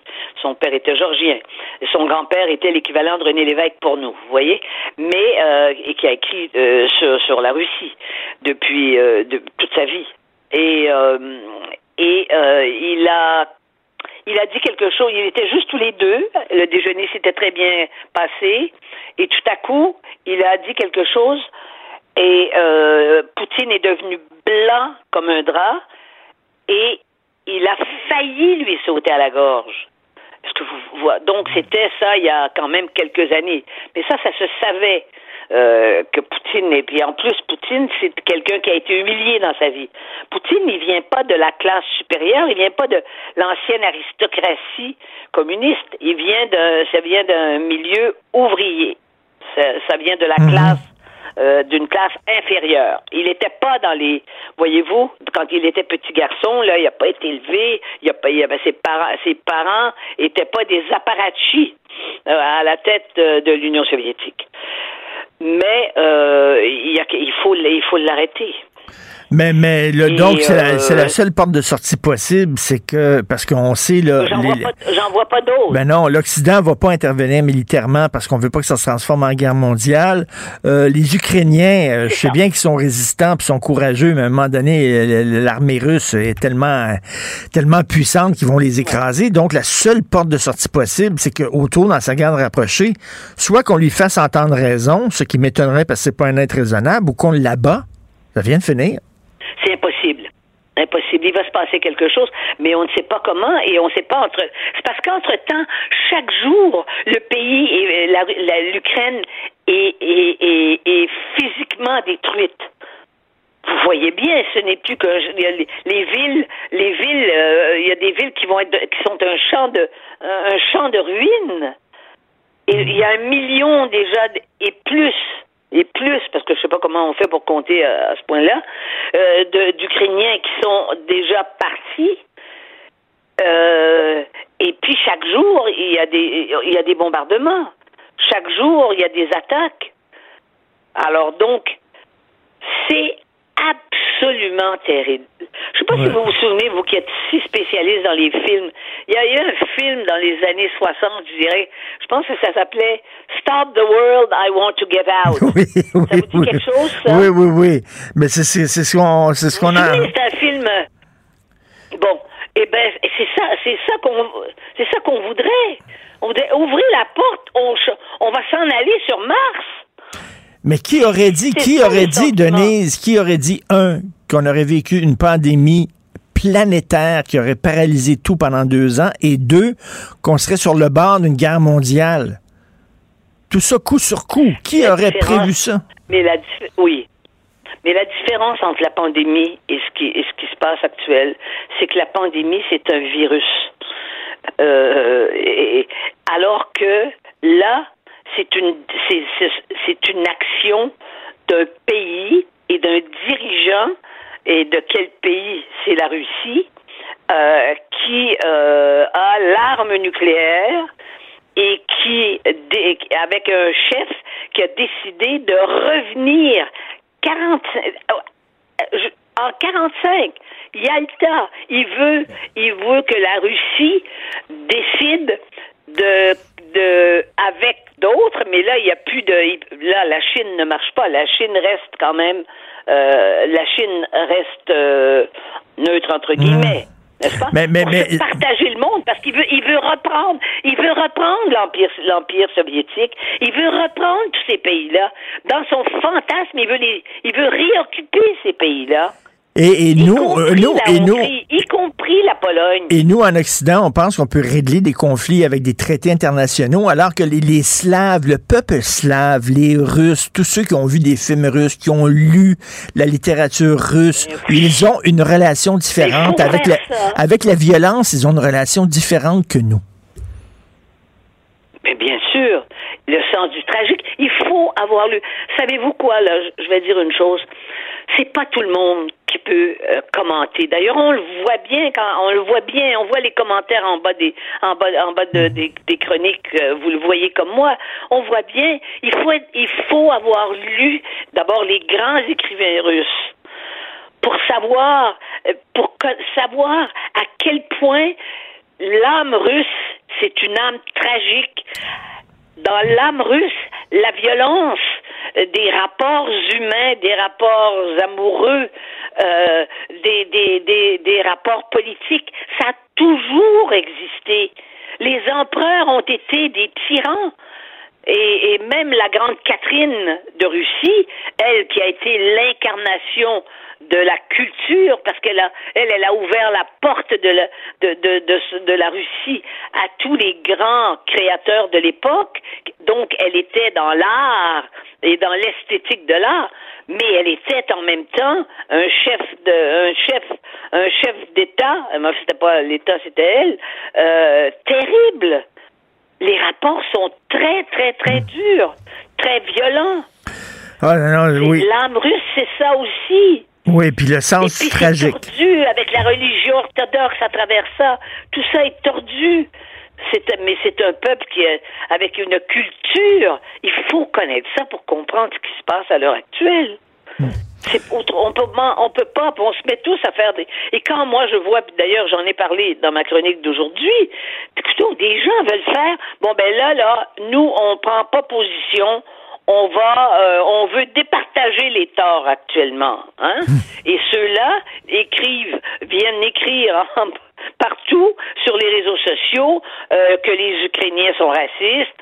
Euh, là, ils veulent, ouvrir la brèche. Il y a même, notre haut en chef, Émilie Nicolas, qui a lu, qui a lu d'ailleurs un article qui vient, qui était, écrit il y a trois jours dans le Guardian le grand journal de la gauche en Angleterre.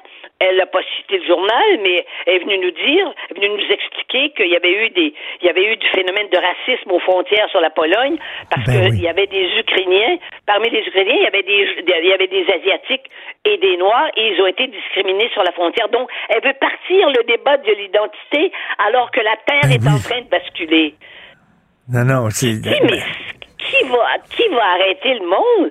Qui va être capable de contrôler ces gens-là? Il n'y a pas de. La Ouais. liberté de, de, de dérailler complètement. Alors que la planète est, en, est dans, dans plus grand danger pour nous. Nous, on n'a pas connu la dernière guerre mondiale, hein? Alors donc, on, on a connu des guerres qui étaient des guerres, des, qui étaient des guerres euh, euh, régionales, mais on n'a pas connu de guerre mondiale. Mais là, on connaît coup, là, ouais, coup sur coup, là, oui, tout à fait. Coup sur coup, une pandémie et une grosse guerre comme ça, c'est un rappel à la réalité assez sévère. Merci beaucoup. Bon week-end malgré tout. On se parle lundi, Denise. Merci. Oui, on se parle lundi. OK, au revoir. Pour une écoute en tout temps, ce commentaire de Denise Bombardier est maintenant disponible dans la section balado de l'application ou du site cube.radio.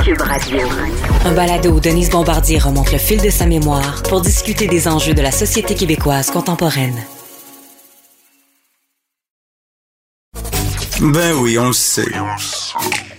Martineau, ça n'a pas de bon sens comme il est bon. Vous écoutez Martineau. Cube Radio.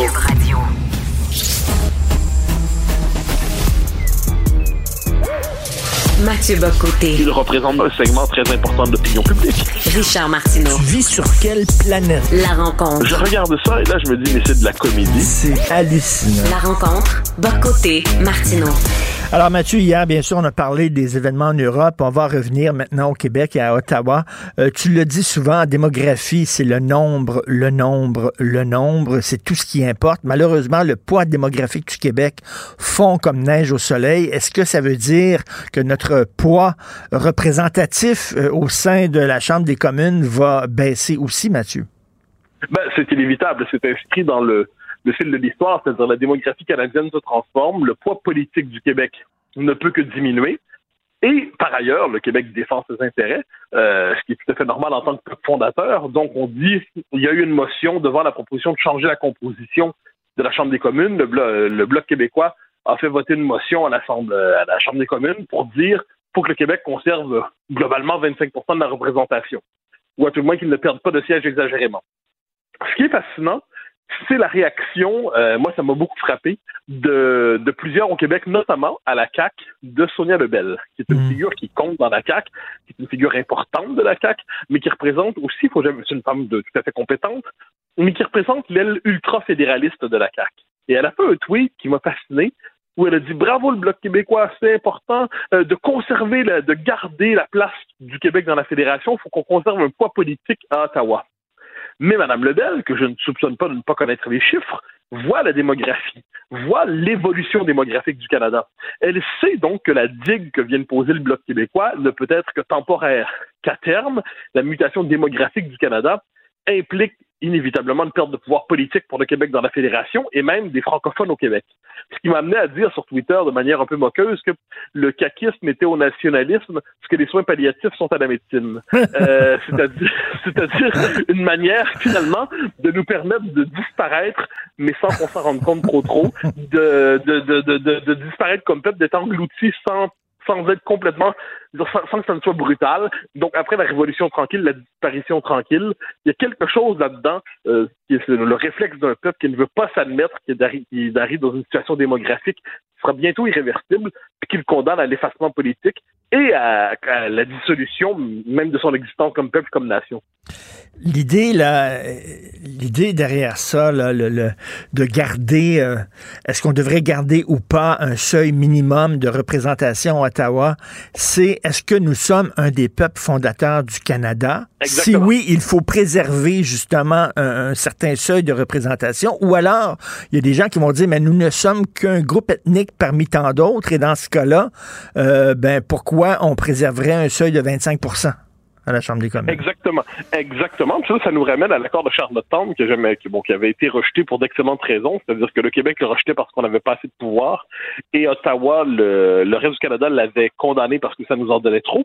Mais il y avait dans l'accord de Charlottetown une, euh, une clause qui était celle d'assurer 25 de, de mettre un espèce de, de loquet constitutionnel, de verrou constitutionnel pour vous assurer d'avoir toujours 25 de la, de la représentation à Ottawa c'est-à-dire, c'est-à-dire euh, d'assurer notre statut, notre poids politique comme peuple, euh, comme peuple fondateur. Mais ensuite, en ce moment, ça n'a pas été voté. Et ensuite, ce qu'on pourrait dire, il y a la, tendance lourde de l'histoire de la fédération. C'est-à-dire, si on regarde le poids qu'on avait, là, on peut remonter ça très loin, de 1867 à aujourd'hui, certains diraient, euh, si on remontait à la plus lointaine histoire, mais de 1867 à aujourd'hui, le poids du Québec, ça devient une province de, qui pèsent, bon, au début, il y en a quatre, ensuite, on est rendu à dix provinces. Ensuite, dans la fédération, le poids des francophones baisse inévitablement. Dans les autres provinces, les francophones qui étaient présents ont été peu à peu assimilés, et ainsi de suite. Donc, il y a quelque chose d'un mouvement qui est inéluctable et inévitable. Et j'en veux pas, comme je dis au Canada anglais, de chercher à ajuster ses institutions en fonction de ses propres intérêts. Moi, je me fais pas trop d'illusions sur les rapports entre les peuples dans l'histoire. Puis là où je suis euh, frappé, c'est ceux qui se disent nationalistes au Québec et qui acceptent ce mouvement et qui se contentent, je le disais tantôt, de cette espèce de de, de, de, mort douce, de, de mort tranquille, sans qu'on euh, sans se rende compte qu'à un moment donné, ce, ce jeu de bascule va être définitif. Mais pour revenir à ce que tu dis, c'est fondamental. Le, ce qui, la défense du, d'un poids minimal pour le Québec dans la fédération, c'est la dernière trace, le dernier reste de ce qu'on appelait autrefois la théorie des deux peuples fondateurs. Ben c'est ça, mais elle s'en va, cette théorie-là. Elle, elle, trouve de moins en moins d'appui au Canada, les deux peuples fondateurs. Ben, plus personne n'y croit. C'est-à-dire que les, Québécois ont été les seuls à y croire. Mm. L'histoire de la théorie des deux fondateurs, c'est une théorie à laquelle on, s'est compté à nous-mêmes pour justifier notre adhésion à la fédération, autrement qu'à la manière d'un simple geste de soumission mm. issu de la conquête. Donc, on se raconte ça. Henri Bourassa, par exemple, va forger cette théorie-là en disant ben, c'est les deux nations, deux peuples fondateurs, ça va être repris par d'autres. Le problème, c'est que le Canada anglais ne va jamais accepter cette théorie-là. Euh, le Canada anglais va toujours considérer que c'est une lubie de Québécois. Le moment où il va être potentiellement ouvert à le faire, ça va être dans les années, parce qu'on peut dire que jusqu'aux années 60, le Canada anglais se voit un pays sous le signe de l'anglo-conformité. Hein. C'est un pays britannique avec une minorité française conquise. Dans les années 60, euh, il va avoir une forme de porte ouverte à, à, la reconnaissance modérée de ce principe. Ça va être euh, Robert Stanfield pour le Parti conservateur, Lester Pearson va y penser un peu. Ça va être euh, ensuite dans les années, euh, à l'accord du lac donc à la fin des années 80. Euh, il y a un très bon livre qui a été créé là-dessus. Il y a un bon moment, c'est Un pays à refaire de Kenneth McDonald. Euh, oui, c'est ça son nom. Kenneth McDougall et McDonald, son nom, le McRoberts, Kenneth McRoberts. Mais de 60 à 95, 60 à 90, le Canada anglais va jouer avec la possibilité de reconnaître ce principe. Mais c'est une page depuis longtemps tournée et on est les seuls à croire encore à ce principe, euh, ou à tout le moins à ce qui fut, ce qu'on a interprété comme un principe fondateur de la fédération, même si on était les seuls à y croire. Il va falloir arrêter à un moment donné de croire à la troisième voie, c'est-à-dire qu'on peut rester dans la Confédération et croître et survivre. C'est un ou l'autre. On reste et on s'efface ou on sort et on survit. Il n'y a pas de troisième voie. Ben, c'est exactement ça. En fait, notre destin dans la fédération, si on y reste, c'est le destin d'une minorité qui se bat pour sa sur... non plus sur l'affirmation nationale. L'affirmation nationale, ça permet d'intégrer des gens qui viennent d'ailleurs à notre peuple. Mais là, dans la fédération, ça va être le destin, c'est la survie ethnique. C'est-à-dire, c'est le peuple québécois qui est condamné au rabougrissement ethnique, qui n'a plus la capacité d'intégrer des nouveaux éléments parce qu'il n'y a pas des institutions d'un État complet, qu'il n'y a pas une puissance symbolique, une puissance assez forte. Donc là, ben, c'est qu'on va une force de destin à l'acadienne. Alors moi, j'ai le plus grand respect pour le combat des Acadiens, mais c'est un destin qui est celui d'un peuple minoritaire qui cherche à survivre d'une génération à l'autre. La promesse québécoise en Amérique, elle était différente. C'est la possibilité d'avoir son propre État, un État à part entière, hein, le droit à l'existence étatique à l'existence nationale. Puis ça, ça permet justement, une fois qu'on est constitué comme État, plus on est dans, ou à tout moins quand on en marche vers ça, ça permet d'intégrer des éléments extérieurs qui viennent transformer la nation, mais on les accueille, on les intègre, et puis la nation, au fil de, conserve un fil de continuité sous le signe de la souveraineté nationale. Mmh. Mais ça, on est en train de, on est en train de, de, de perdre tout ça. Donc, c'est oui, c'est la, la, survie ou la régression. En fait, c'est la, la, survie et la régression ou l'émancipation et la nation par, euh, par l'indépendance. Mais parlant de cela, quelquefois, j'ai l'impression d'être, tu sais, le pépère qui a fait la guerre, là, puis là, il dit, viens dans mon temps, c'était essentiel. Et puis là, les jeunes disent, oui, oui, pépère, oui, oui, pépère. Mais le fait est qu'il y a une vérité fondamentale là-dedans, c'est le statut politique d'un peuple minoritaire chez les autres ou majoritaire chez soi, ça change tout. Écoute, il y a un historien là, qui est mort récemment au Québec, là, qui était très connu, qui faisait de la vulgarisation scientifique. Il y avait parti une encyclopédie qu'on pouvait acheter par fascicule. Jacques Lacourcière. Cette encyclopédie-là, on pouvait l'acheter par fascicule. Ça, ça, s'intitulait Nos racines. Je l'avais à la maison. Ça prend ça, Mathieu, ça prend, parce que là, tu parles de l'histoire et tout ça, on oublie, on l'a oublié, il n'y a plus maintenant. Ça prendrait une émission, un documentaire, une série, quelque chose qui réapprend l'histoire du Québec aux gens. Oui, ben, en fait, tu as tout à fait raison. La, connaissance historique est la connaissance politique première. Et quand on voit l'espèce de, débat lunaire, lunaire, lunaire qui a mis en scène Samiam autour de la question du festival. c'est incroyable, ça? Ça, déjà, bah, euh, comment s'appelle-t-il? Simon Jaudoin a fait un résumé tout à fait pertinent de la chose sur son Facebook. Là, il décrivait ça il y a quelques jours. Moi, c'est par là que j'en ai appris, j'ai pris conscience de l'ampleur de cette controverse, où on présente le français et l'anglais comme deux langues coloniales extérieures à la vérité des langues premières de l'Amérique. Donc, fondamentalement, la question du français est une non-question au Québec par rapport aux, questions, aux langues vraiment menacées qui seraient les langues autochtones. Alors, je, ne doute pas un instant que les langues autochtones soient menacées, mais la question du français ne veut pas être, euh, venir se dissoudre à la manière d'une langue coloniale parmi d'autres. C'est Non, non, c'est complètement fou. Là. Et puis le, festival de Granby, mon Dieu, c'est un festival de chansons francophones. Je suis désolé, c'est de la chanson francophone. Euh, d'ailleurs, Sophie, Sophie écrit sa chronique oui, Mais tu vois, la part manquante, la part manquante ici, c'est que vu qu'on n'a plus de conscience historique, puisqu'on n'a plus de culture historique, on peut se laisser rentrer dans la tête des idées comme quoi le français serait une langue coloniale, inacceptable et dominatrice et impériale en Amérique et au Québec de quoi on parle? De quoi on parle? Puisqu'on a perdu un effondrement de la culture générale et du sens historique et de la conscience historique, n'importe quelle idéologie toxique peut s'emparer de nos esprits. Tout à fait. Et écoute, j'aimerais parler rapidement avec toi, avant qu'on se quitte, euh, de ce qui se passe en France. Marion Maréchal Le Pen, la nièce de Marine Le Pen, qui se joindrait avec Éric Zemmour. Oui, alors c'est annoncé pour dimanche. Ça fait un mois que la question tourne dans le débat public. Là, il y a un meeting à Toulon dimanche et on, verra si c'est bien ce qui se passe. Mais euh, je pense que oui, ça l'a dit. Marion Maréchal, qui ne, qui, ne se fait plus appeler Le Pen depuis un bon moment. On dit Marion Maréchal. Ah, c'est, c'est son, son, nom, c'est euh, bon, c'est comme ça qu'elle est à l'état civil. Marion Maréchal va. Elle prend, elle prend ses distances avec, avec, sa tante là. Ben, ça, la, les distances étaient prises depuis longtemps, dans les. C'est le moins qu'on puisse dire. Et là, donc, ça, elle rompt politiquement avec sa tante une fois pour toutes, qui a elle-même déjà acté de ce départ. Donc là, la question, c'est plus que la campagne Zemmour en ce moment, elle a connu une espèce de poussée euh, en deux temps. Poussée à l'automne, puis ensuite, elle était en progression jusqu'à tout récemment, jusqu'à ce que la crise ukrainienne vienne lui donner euh, tout un coup dans le ventre, parce qu'à la fois, elle occupe tout l'espace, et ensuite, Zemmour faisait partie des candidats qui, euh, pour différentes raisons, pour y revenir, euh, avait eu des, des, propos qui étaient, qui, aujourd'hui passent pour de la complaisance pour Poutine, puis il y avait certainement de sympathie pour, une forme de Poutine fantasmée qu'il s'imaginait, on aura l'occasion d'y revenir. Là, il mange un coup pour ça assez sévère. Donc, la, le ralliement euh, de Marine Le Pen, euh, pas, pas, de Marine de Marion, c'est un peu vu comme l'espèce de ralliement bouée de sauvetage qui permettra à sa campagne de reprendre un peu d'énergie. On verra bien dans une semaine. ben oui, parce que là, actuellement, il faut le dire, la, la, la, guerre en Ukraine, ça aide énormément euh, Emmanuel Macron. Ça lui donne un coup de fouet. Et, et, et, donc, ton émission CNews demain, qui tu reçois, Mathieu? Alors, je reçois Jean-François Colosimo. Jean-François Colosimo, qui est un philosophe, euh, théologien, un éditeur aussi, et qui a une connaissance intime, mais très intime du monde orthodoxe, de la Russie, de l'Ukraine. Donc, il connaît l'identité de ces peuples dans le détail. Donc, c'est l'occasion de comprendre, d'analyser la, le, appelons ça la complexité de la relation Ukraine-Russie au-delà, bon, évidemment à la lumière du conflit actuel, mais de voir à l'échelle de l'histoire comment cette relation s'est nouée et euh, comment elle s'est dénouée, c'est le moins qu'on puisse dire en ce moment. Hmm, ça va être très intéressant. Bien sûr, on peut aller sur ta page Facebook et tu euh, mets justement ton émission en ligne. Et tu sais qu'il y a beaucoup de gens qui sont trompés. Hein. Hélène, euh, Hélène Dancos-Carrère, qui est la grande spécialiste de la Russie, avait dit jamais Poutine va envahir l'Ukraine. Elle avait ben, dit ça. On devrait tous tromper. Moi, moi, je me mets un coup de pas là-dessus. Moi, je, me suis trompé. Je pense, je pensais pas que, que parce qu'elle a une carrière d'encosse là-dessus. C'est une femme tout à fait remarquable. Puis elle a une connaissance intime de la Russie. Puis elle avait dit ça arrivera pas. Je pense que les Européens, à 99%, n'y croyaient pas.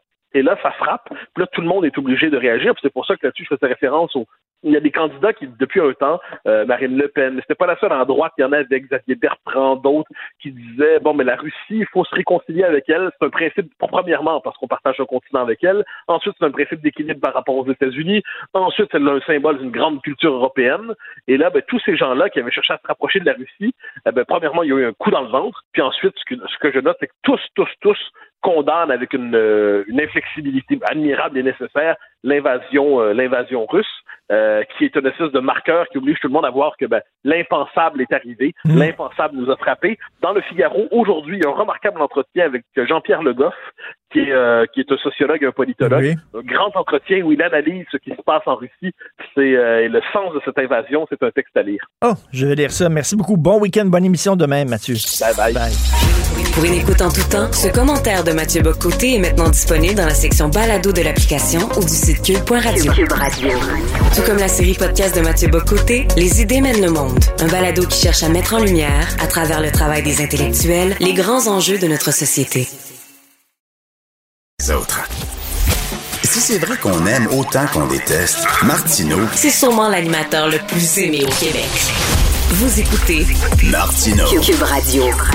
J'aime beaucoup les gens qui pensent à contre-courant. Vous savez, quand 99% des gens disent on va dans telle direction, puis 1% des gens qui disent non, moi, on va aller dans une direction différente, souvent, ces gens-là nous forcent à, mieux réfléchir, à faire avancer notre réflexion. C'est le cas de M. Bertrand Labasse, parce que là, il y a comme un consensus. Hein, L'Occident très bien fait de couper l'accès aux, euh, euh, aux organes d'information russes comme la station de télé RT Russia Today, qui était diffusée entre autres en France, comme l'agence de presse Sputnik en disant ce ne sont pas vraiment des organes d'information, ce sont des outils de propagande russe.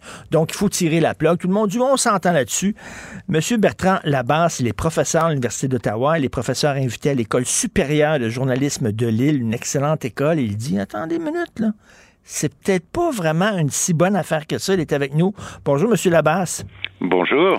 C'est vrai qu'il y a un gros consensus en disant ben, tout le monde s'entend, et il faut, il faut couper l'accès à ces, à ces outils de propagande. Euh, je ne suis pas tout à fait sûr qu'il y ait un gros consensus, ni que, ni d'ailleurs que ma position soit si originale que ça. je regrette de le dire. Euh, la vérité, c'est que je crois qu'on n'y réfléchit pas beaucoup quand quelque chose, c'est tellement un réflexe de couper les voix euh, de ceux qui veulent euh, s'exprimer. En particulier euh, lorsqu'elles sont mensongères, ce qui est le cas de Sputnik, hein, c'est pas la question.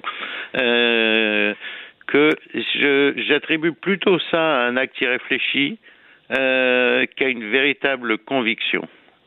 Est-ce que RT, pour ceux qui ne connaissent pas, RT Russia Today et puis Sputnik, c'est quoi ça? Est-ce que ce sont de vrais organes d'information qui arrivent avec un autre angle, comme Al Jazeera, par exemple, qui nous euh, permettent de voir l'actualité sous l'angle euh, du Moyen-Orient, ou alors ce sont vraiment des outils de propagande? la, qualification de qu'est-ce qu'est un vrai organe d'information, euh, vous savez que c'est une question très compliquée parce que ça dépend des critères euh, sur lesquels euh, on juge ça. je les ai suivis, comme je suis beaucoup de, de médias, hein, c'est mon travail, une partie de mon travail. j'ai pas, la plupart du temps, la plupart du temps, j'ai pas été horrifié par ce que je voyais. Et, euh, même si euh, même si je sursautais, mais je sursauterais, je sursaute beaucoup plus quand je regarde euh, Fox News. Ben oui. Beaucoup plus. Et puis il y a une chose à dire en leur faveur. Ça me fait pas plaisir de dire quelque chose en leur faveur. c'est qu'ils sont pas masqués. Si vous regardez qui sommes-nous, etc. La référence à l'agence Novosti est, est, est tout à fait indiquée. Donc il y a une grande différence entre des médias qui se présentent avec un masque ou avec de l'opacité et euh, des médias qui avouent clairement, euh, enfin clairement, j'exagère peut-être, mais euh, qui disent de quelle voix ils parlent. Ben c'est ça, ça me fait penser à cette phrase que les intellectuels de gauche utilisaient dans les années 60, d'où tu parles, d'où tu parles, on disait. camarade? Exactement, d'où tu parles? Et lorsqu'on écoute Fox News, on sait d'où ils parlent, on sait que ça, c'est la voix trumpiste et tout ça. Bon, et vous vous dites, oh, il faut avoir toutes les voix et après ça, on se fera notre propre idée? Alors, il y a des limites quand même. Euh, pour prendre un exemple excessif, euh, quand la radio d'Émile Collines euh, au Rwanda appelait au meurtre des Tutsis et des collaborateurs qui qualifiaient de cancrela, hein, d'une façon très joviale. C'était une station que les jeunes aimaient, qui était très populaire, qui était beaucoup plus drôle, si on peut trouver ça drôle, que la radio gouvernementale.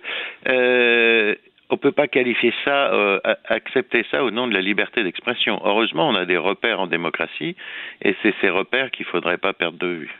Est-ce que Al Jazeera, selon vous, est un organe d'information euh, tout à fait honorable ou au contraire un outil de propagande, là encore, euh, c'est flou? C'est flou, mais c'est un peu flou aussi parce qu'on considère souvent ça avec une logique binaire. C'est du journalisme ou ça n'est pas du journalisme comme on pourrait dire, c'est de la littérature ou ça n'est pas de la littérature. C'est une, euh, erreur de, de penser ce qu'on appelle l'illusion catégorielle, c'est-à-dire que les choses sont graduelles, les choses sont plus ou moins du journalisme, plus ou moins de la littérature. Et, vous savez que pour les nationalistes québécois, les séparatistes québécois, Radio-Canada est un outil de propagande qui, euh, qui nous enfonce le multiculturalisme dans la gorge et la, fédération, tout ça. Donc, on est toujours un outil de propagande de quelqu'un. Absolument. Alors, d'où est-ce que je parle? Je suis fièrement franco-ontarien. Du coup, je ne suis pas sûr de refléter un, large accord euh, au Québec, mais je suis franco-ontarien.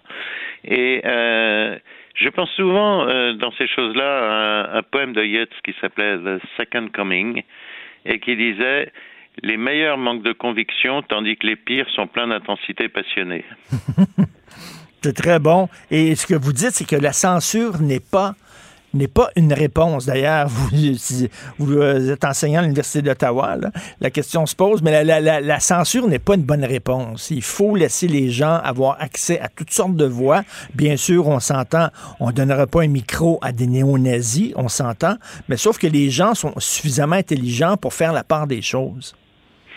Oui, dans une certaine limite. Euh, d'abord, comme, comme vous le signalez, euh, la censure n'est pas une réponse, sauf dans certains cas par exemple, quand on appelle au meurtre ou à, la haine des populations. Quoique cette notion de haineuse, elle aussi, elle a une extension qui est parfois inquiétante parce qu'elle n'est pas assez, pas toujours assez réfléchie. Hein.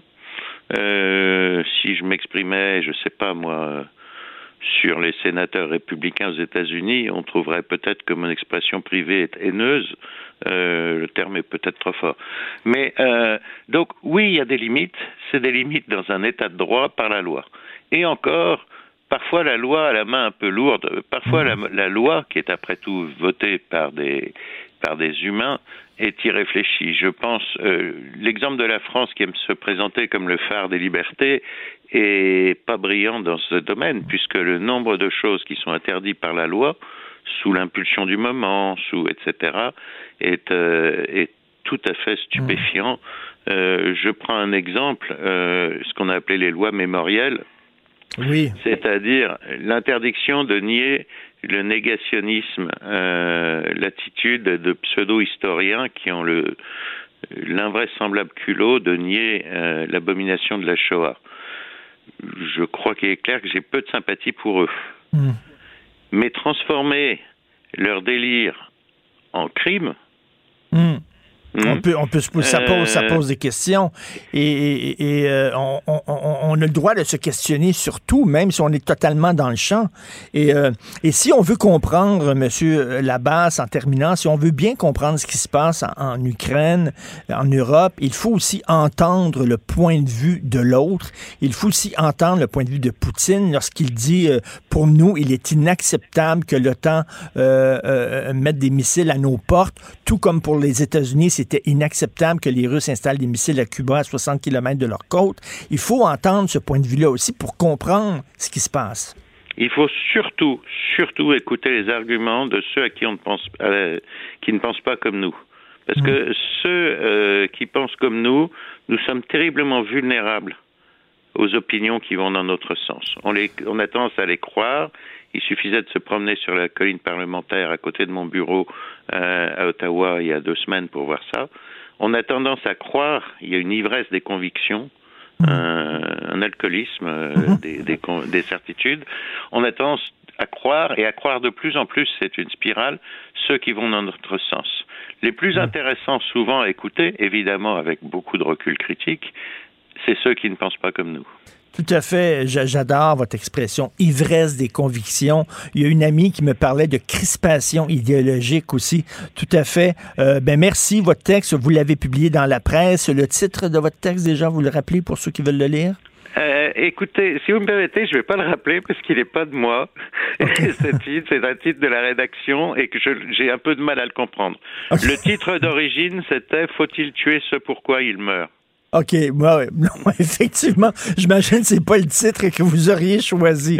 Tout à fait. Pas tout à fait, mais c'est la vie. C'est pas très clair. Merci beaucoup, M. Bertrand Labasse. C'était très intéressant. Merci, professeur à l'Université d'Ottawa. Bonne journée. Ça m'a fait plaisir. Bonjour.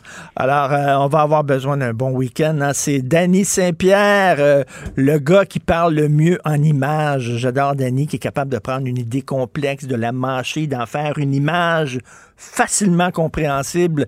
Alors, on discute avec Danny à 11 heures. Il prend la relève.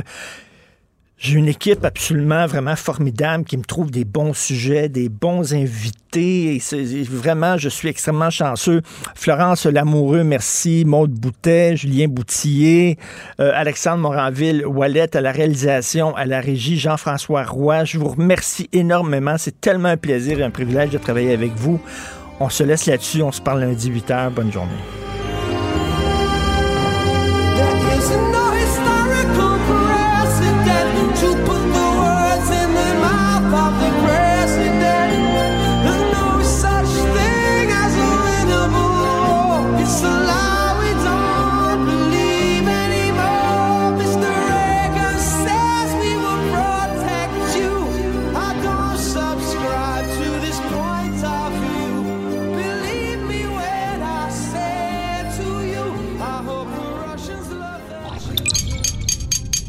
Cube Radio.